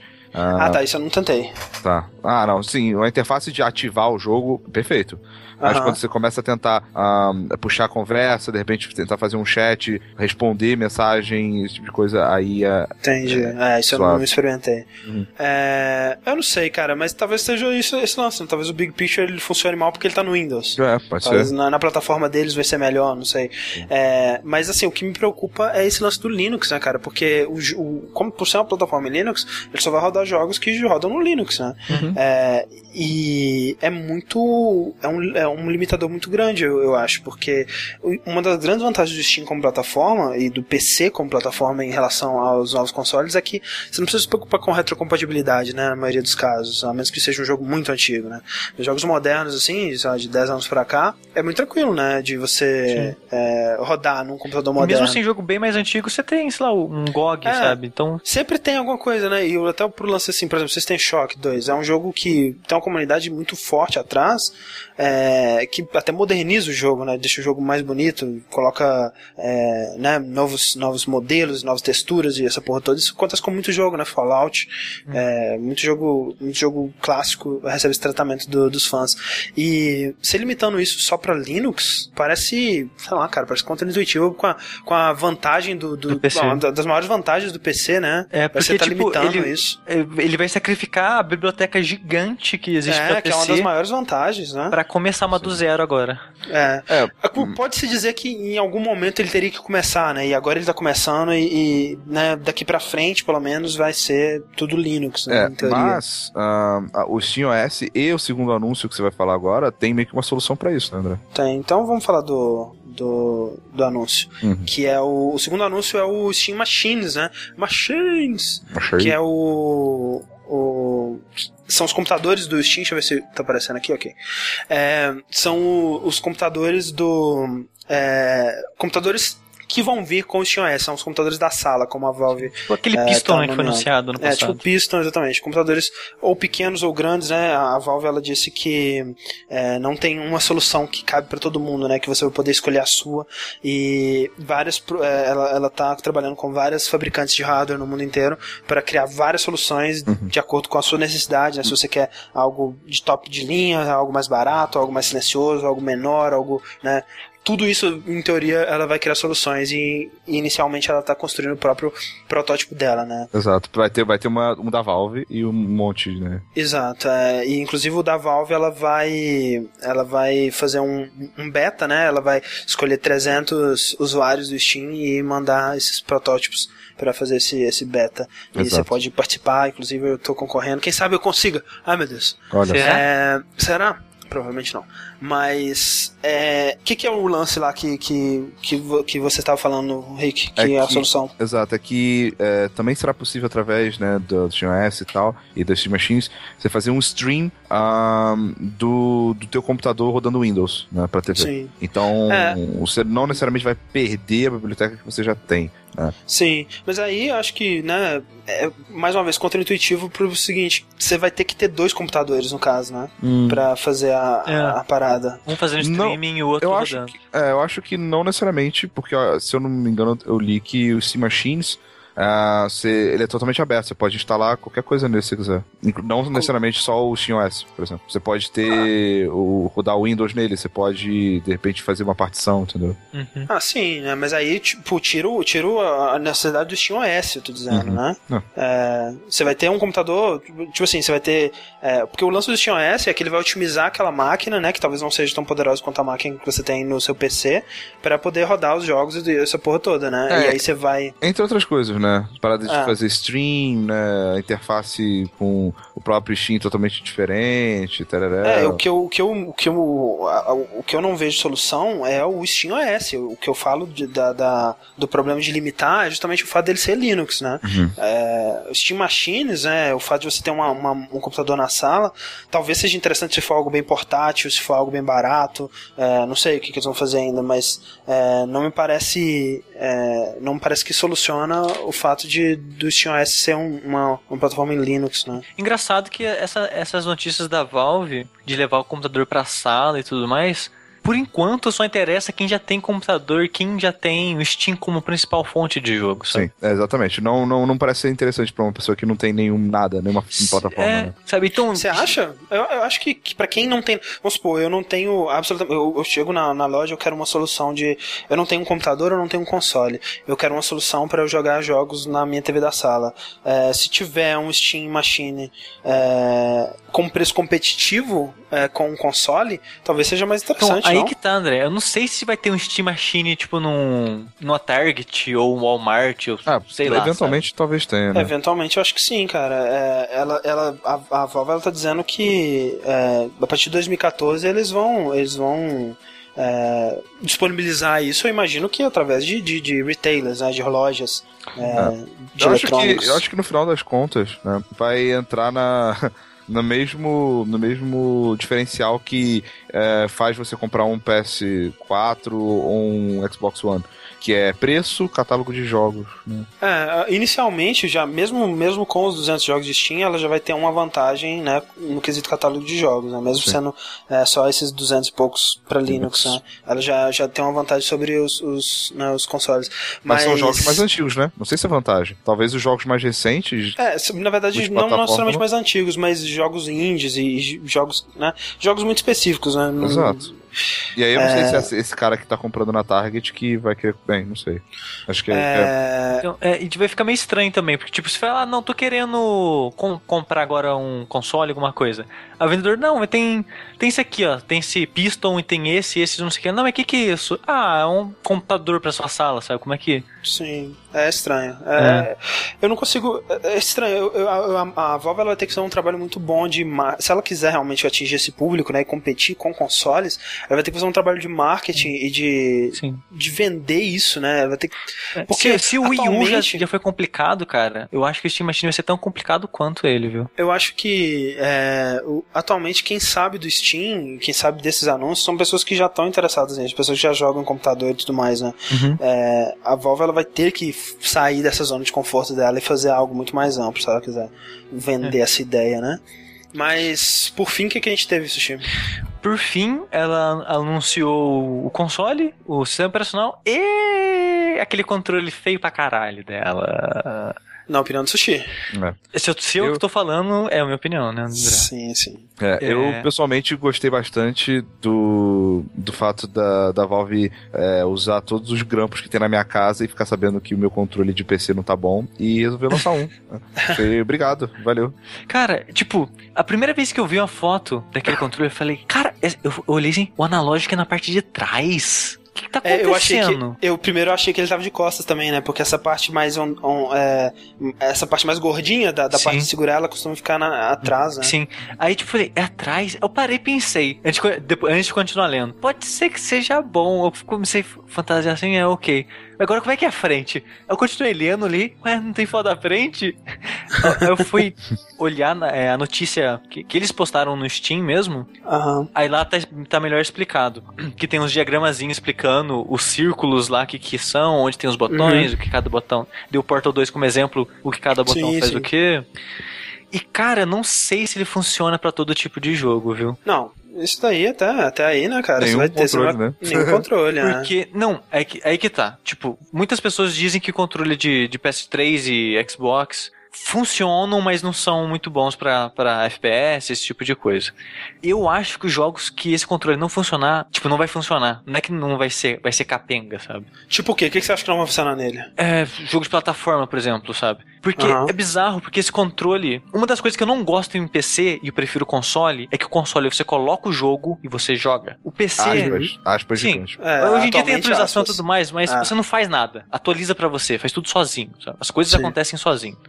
No PC, antes do Steam, você tinha que achar patch, você tinha que atualizar drive, e era muito complicado de, de jogar jogo no PC. Aí veio o Steam uhum. e simplificou isso, muitas coisas.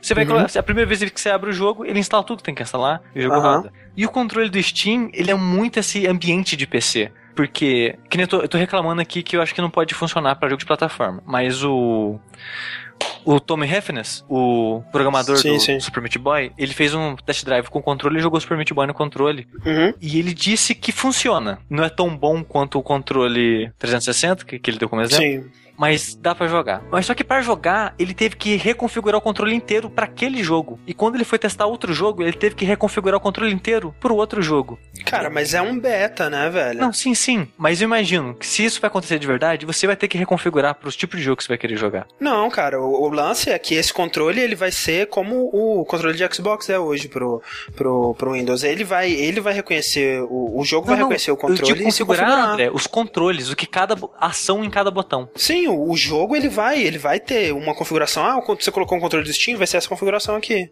É, é só porque não é padrão de mercado. Fizer isso, se deu Exato, ainda não é. E, e, o lance é que, né, o, qual que é o grande lance, né? O que eu achei foda, assim, o que eu achei fantástico nesse controle é que ele é uma parada diferente, né? Ele é uma parada, uma, alguém tentando algo novo. Sim. É, isso é o que mais me empolgou também. Não tem nada realmente parecido com esse controle. É, é, é e questões de, de, você achar ele bonito ou não a parte, eu achei bonito, mas é, o que eu acho interessante é como que ele está planejando substituir os analógicos, né?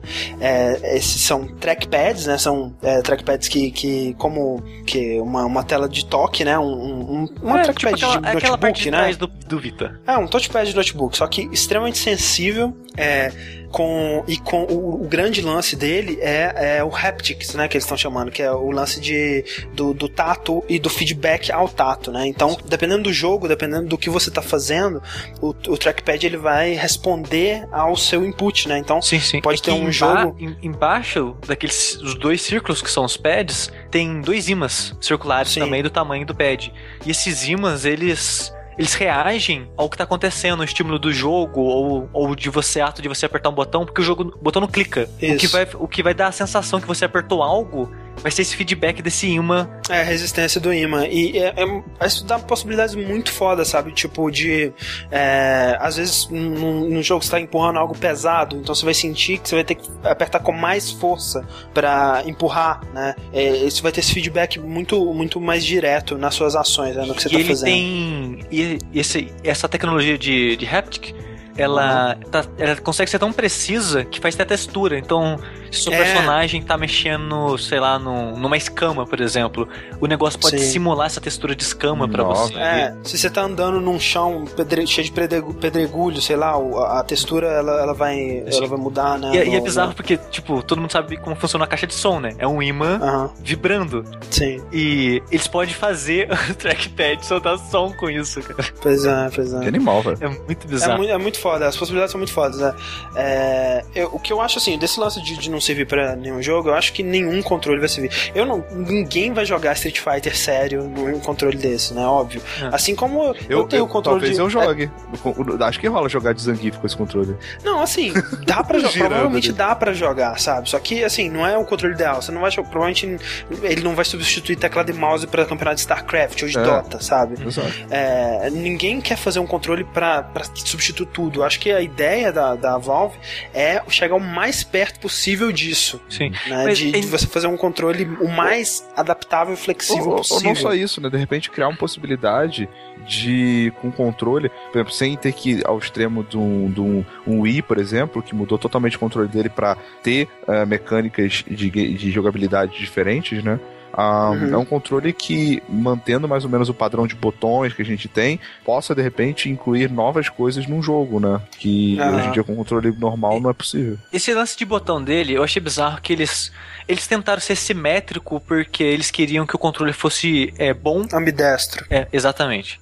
E acaba sendo estranho, porque como que vai funcionar esses botões? Faz de conta que eu tô jogando, sei lá, um jogo de, de plataforma e eu tenho que correr e pular, sabe, segurando o, o quadrado e o X. Hum. Não, não funciona ali. Não, mas aí, Sabe? aí é que tá o lance. Vai, vai- isso vai passar pros botões que tem atrás também. O- a ideia, o que eu Atrás só acho tem fo- dois botões, um de cada lado. Não, tem um botão embaixo também. Não, tem, tem, os, tem os dois gatilhos em cima, os quatro gatilhos.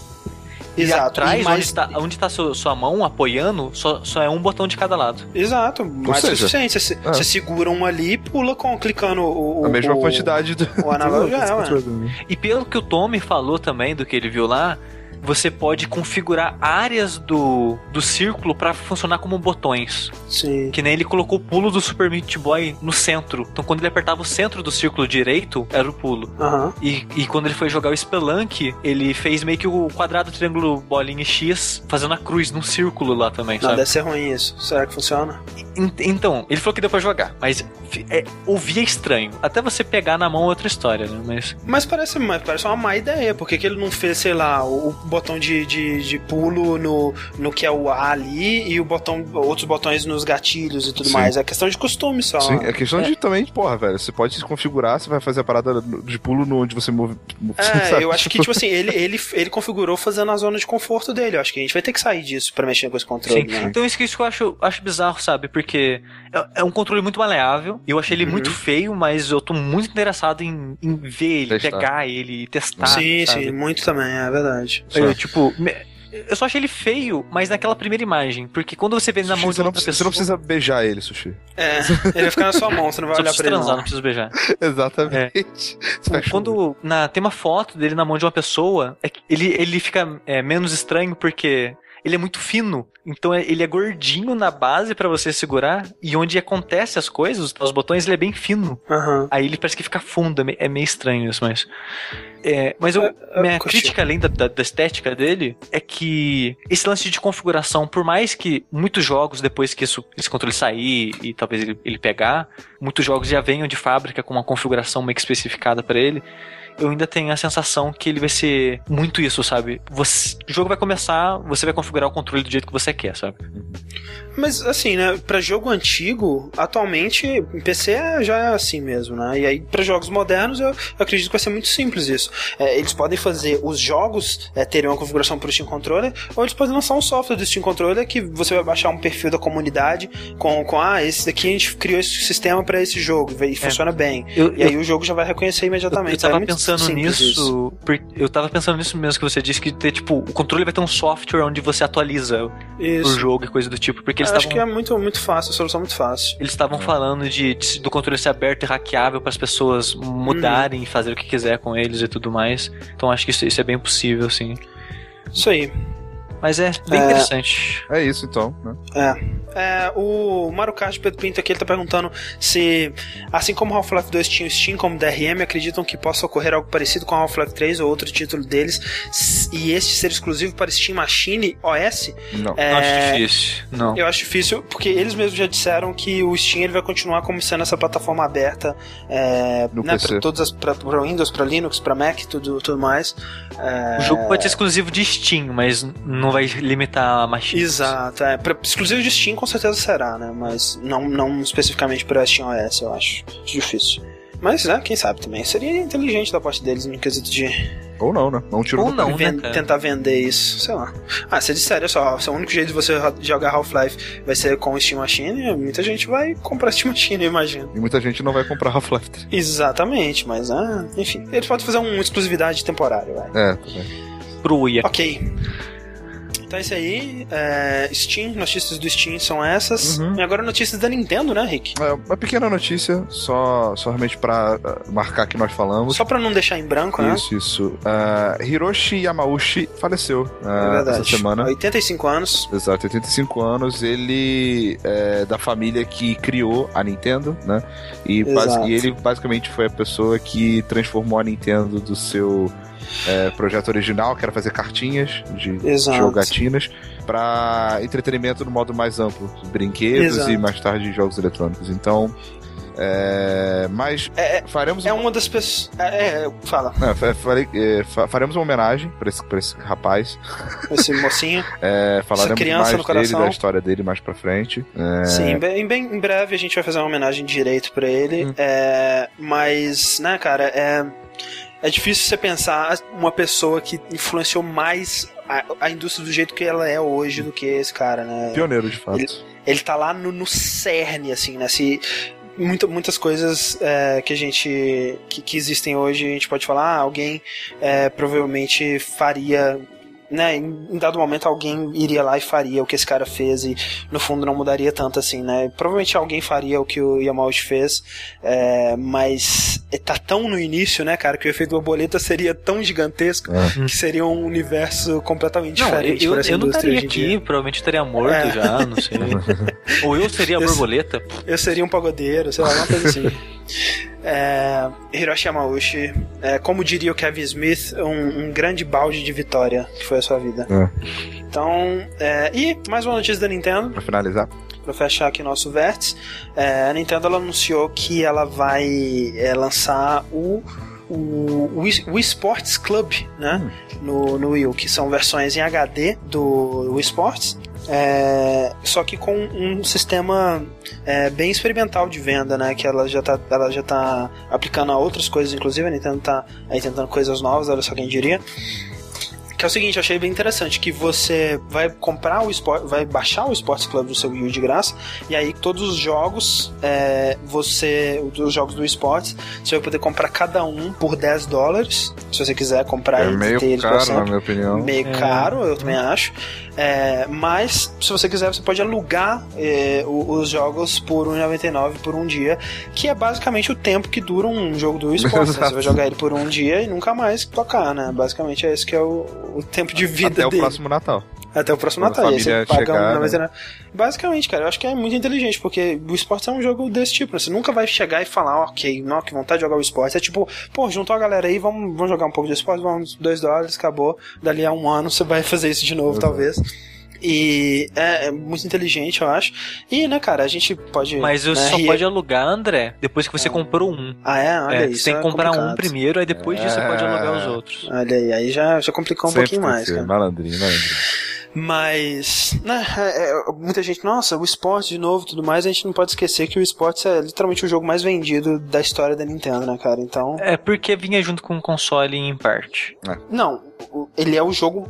Você tem certeza que é por causa do console? Não, não tenho, não tô falando que é certeza, tô falando que ele, ele, o que ajudou ele a vender tanto é porque o jogo já vinha no console. Então vendeu o console e vendeu um jogo automaticamente. E o Sim, jogo, entendi. o console vendeu pra caralho.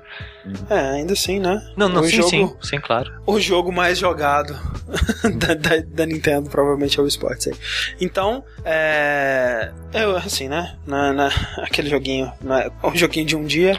Mas, né? É o melhor É, jogo outra coisa que. É o melhor jogo do Wii U. Mentira.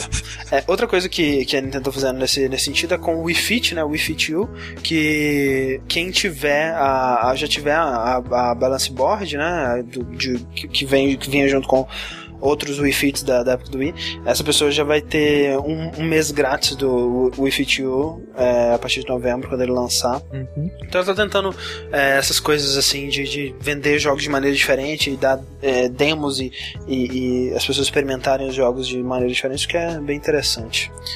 Wii, Wii, Wii U. Torcemos por você, é, Wii. Wii U tá aí, né? Hum, É. tá aí. E essa semana também, essas duas semanas próximas são, vão ser muito boas pra Nintendo também, né? porque lançamentos, né, cara? Vai sair finalmente aí o, o Wind Waker HD. Eu sinto que a gente falou de Wind Waker no vértice passado, não sei É, se. tenho- eu tô com essa impressão também. Mas não sei se saiu ou, já, ou vai sair essa semana, alguma coisa assim, o Wind Waker HD. E Pokémon XY, né? Pokémon XY, semana que vem, tá aí. E, e- Consumindo todas as crianças. mas é a quinzena não só da 10. Nintendo, mas é a quinzena da Sony também, André. É verdade. O- os últimos jogos do PlayStation 3 que importam na história, né? Assistir. Sim. Vai sair o Rain, aquele jogo que promete ser o novo joguinho emocionante da Sony. Tipo. Jogo do ano. Sim, jogo do ano. Que é você é um menino invisível andando na chuva. Parece muito Ico, lembra muito Ico. É, lembra um pouco. Engraçado que o jogo era pra ser um jogo de ação, né, cara? É. É depois que ele mudou pra esse negócio. E vai sair também o Beyond. Beyond Two Souls, aquele jogo Ellen onde o Page, gráfico William é bonito, mas a cara dos personagens ainda tá estranha. Eu não achei, eu não achei. Isso tá, tá bem legal. Eu acho, eu acho que Você achou que tá estranho? Nossa, eu, Eu eu, eu olho pra cara da Ellen Page e tá muito estranho. É um canivete Ah. gigante, cara. Não, não acho não, cara. Tá muito legal. Especialmente os olhos. Eu acho que talvez os olhos mais bem feitos que eu, que eu já vi. Sim. no- Cara, eu consigo. Eu, tipo eu, eu acho Last of Us mais bonito. Ah, eu também, eu também acho, mas é. Não acho que tá assim, nossa, que coisa horrível no Kenny Valley. Mas. Eu tô empolgado. Muita gente perguntou aqui, tem uma pergunta aqui sobre o. O, o Beyond, né? Pediram pra gente comentar sobre o demo do Beyond. E eu não sei quanto a vocês, mas eu tenho uma política muito anti-demos, né? Especialmente pedir jogos que eu já sei que eu quero jogar. Então eu passei longe do demo E do Beyond. eu ainda não sei se eu vou jogar, vou esperar reviews e tudo mais. Mas Aham. se eu for jogar, eu quero jogar sem. Sem sab- demo, né? É, sem É. demo. saber o mínimo de coisas possível, eu vi os trailers e tudo mais, então. Mas é, assim, né? Eu sei mais ou menos o que, que é, eu sei que é mais ou menos um. Como chama? É o David Cage aí, né, cara? Heavy Rain, né? Então. Já, já, já é o suficiente pra saber que eu quero jogar. É, perguntinhas pra finalizar aqui, gente. É, Rick, lê essa pergunta do Anônimo aí. A gente recebeu um e-mail é, de um rapaz que preferiu ficar anônimo. Ele Uhum. fala: Olá, meus caros verticiceiros, como vão? Tudo bem? Tenho, Tudo bem. tenho 25 anos e sou BV. Sim, isso mesmo. Nunca beijei, dei selinho, troquei babas, comi miojo, mordi a boca ou encostei meus lábios. Nos lábios. Cara, eu comi miojo é foda. É, Sabe o que eu acho interessante? É que o e-mail dele foi muito específico, muito específico. Em vários momentos que ele disse, é, o, acho que o assunto era nunca beijei uma menina. E aí ele fala, lábios, lábios, comi miojo, troquei babas de uma mina. Então eu acho que ele beijou um amigo, né?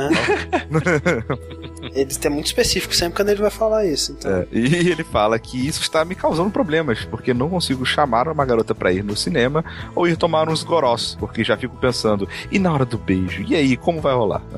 Ah, ele fala que já perdi a oportunidade de levar uma mina no motel porque ficava pensando, tô fudido na hora de beijar, não sei o que fazer. Por incrível que pareça, já tive uma relação sexual, mas rolou só o ato mesmo, nada de beijo. Cara, que bizarro, Cara, cara. no é mínimo ele muito foi bizarro. estuprado, né? Acho que- Beijinho, beijinho, não, cala a boca, pá. Aí ele fala: O que eu faço, ó grande cruz do amor? Não quero Somos- ser a somos estrela nós, somos da nós. versão brasileira de O Pós-Virgem, porém bebê de 25 anos. Essa é uma boa sequência. É. O, o não virgem, mas bebê de 25 anos. exato, É, é. exato. Tipo, primeiro, eu quero dar parabéns pra você que conseguiu transar com a menina sem beijar ela. Parece, parece, desculpa se eu tô sendo um ofensivo, que você saiu com uma mulher da vida. É. Não, não, ele contou melhor essa história. Foi Ah, com. tá, tá. é, é, ele, a menina tava bêbada e eles estavam dormindo na casa do amigo dele e rolou uma parada lá. Enfim. Ela não acordou e se É. beijasse acordar ela. coisa horrível. Não foi isso, Henrique, não, não foi Tô brincando. Olha só, eu acho que o primeiro, assim, porque ele fala muito, né? Ah, eu tenho medo de, é, de, eu, de eu beijar a menina e ela achar que eu beijo mal e perceber que eu não, não, nunca beijei e sair espalhando por aí e tudo mais, é vergonha, né? E o é. medo, isso vai crescendo na cabeça dele por 25 anos aí, quer dizer, pelo menos 15 anos aí, tá crescendo na cabeça dele. tá crescendo isso aí na cabeça dele. É, até chegar ao ponto de que ele tá meio que imóvel. E eu acho que o mais importante dele notar, e eu não sei quanto a vocês, mas é, é, é que ele tem na, na, cabeça dele um conceito de que existe uma maneira correta de beijar, e, e é isso aí, né? É. E, e, eu acho que ele deveria se desfazer desse conceito. Eu acho eu que acho tá que... certo, é isso mesmo. Não, eu acho que.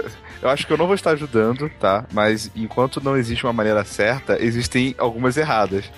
Claro, exatamente. Assim, né? A gente vai explicar aqui qual que é a certa. Sim. Você imagina que você é um liquidificador. É. Aí você gira, entendeu? Aham. Uhum. Tá, não, não é. peraí. É, é, não. Você coloca a língua pra fora, tipo, batendo na, na, encostando no nariz e gira. Não, cara, não é assim você vai beijar a menina, você tem que tentar é, é, encostar sua língua no molar da menina. Essa é a maneira mais Cara, 10 pontos. Que, 10 tipo... pontos no molar. Exato. 100 pontos se você encostar na úvula dela, sabe? Aquela. a gotinha que fica no céu da boca, sabe? Uhum, Cara, na, na, hora que, tipo, primeiro, se você nunca beijar, isso vai virar, tipo, um, um ciclo na sua vida. Eu não vou beijar Sim. porque eu nunca beijei e Exato. nunca vou beijar porque eu nunca beijei, sabe? Então você é. tem que fazer a primeira vez pra sair desse ciclo. E não... Sim, e outra coisa. E não... É aquela coisa assim, como eu disse, tem as pessoas, tipo assim, ninguém sabe um. Pelo menos, né? Não sei, talvez exista uma sociedade que criou a maneira certa e as regras e tudo mais. Mas, tipo assim, a pessoa ela não vai te beijar e pensar, hum, ele fez errado, significa que ele não faz parte do clã dos beijadores. Ah, mas muitas entendi. vezes ela pode pensar que, que fez errado. Sim, mas é, o lance é assim, olha só, a única coisa que você precisa saber é não seja isso que a gente falou agora. Não, é. não tente encostar a língua no molar dela. Cara, Se você não for. São, du é, são duas coisas que você tem que se preocupar. Uma é não. não não, não tente, é, sei lá, engasgar ela com a sua própria língua. É um... o lance, a única. Ah. E outra é não vai de não, não faça o seu dente de encontro com outro dente. Isso é muito. Exato. É. A única coisa, a única coisa que você não pode fazer é ser mega agressivo, sabe? Tipo, chegar e, e sei lá, engolir uma menina, sabe? Tipo, se você não fizer isso, é só você tentar responder o que ela tá fazendo. Ex exatamente Enfim. isso que eu ia falar. Tipo, na hora que começar, vai ser meio que natural o que tá acontecendo. Ela vai começar é. a fazer, você vai responder, mas você tem que, tipo, ir com calma e cuidado. Você não pode bater, cuidar pra não bater dente, esse tipo de coisa, sei lá. É. E, e, na pior das hipóteses, cara, é só você se, se, se ir com, com confiança que na, aí ela vai achar que ela tá fazendo errado, entendeu? Exato. Fala, não, não, não, esse que é o jeito certo. Você, tá, você nunca fez assim, cara? Que bizarro, é, cara. Você nunca encostou sua língua no nariz da, da, outra pessoa antes. Caramba, na França só faz assim. É, cara. Pô, eu passei meses na Europa. French kiss, fazendo... French é, kiss. Exato, acabou, velho. Acabou seu problema. Acabou, acabou. Isso aí. Depois você manda outro e-mail aí falando se, o que, que rolou. Filma? Tenta Filma. filmar e manda pra gente.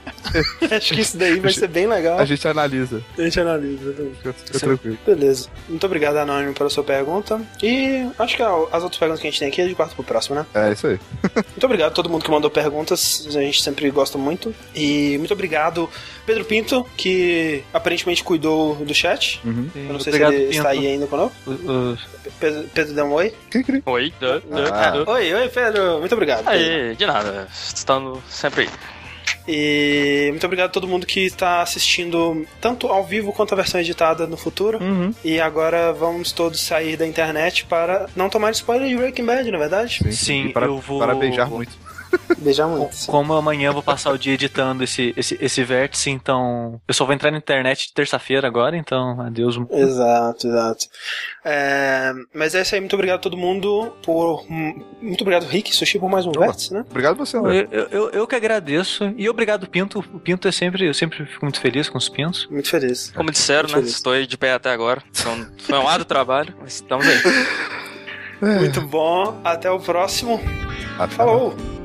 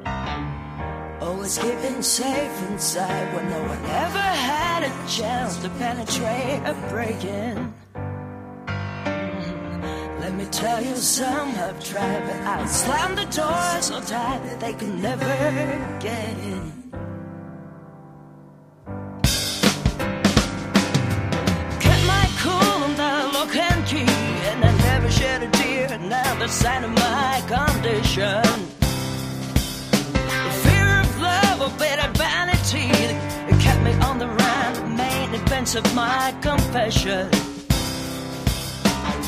I kept a chain upon my door that would shake the shame of gain into a blind submission. The burning ghost without a name was still calling all the same, but I just wouldn't listen.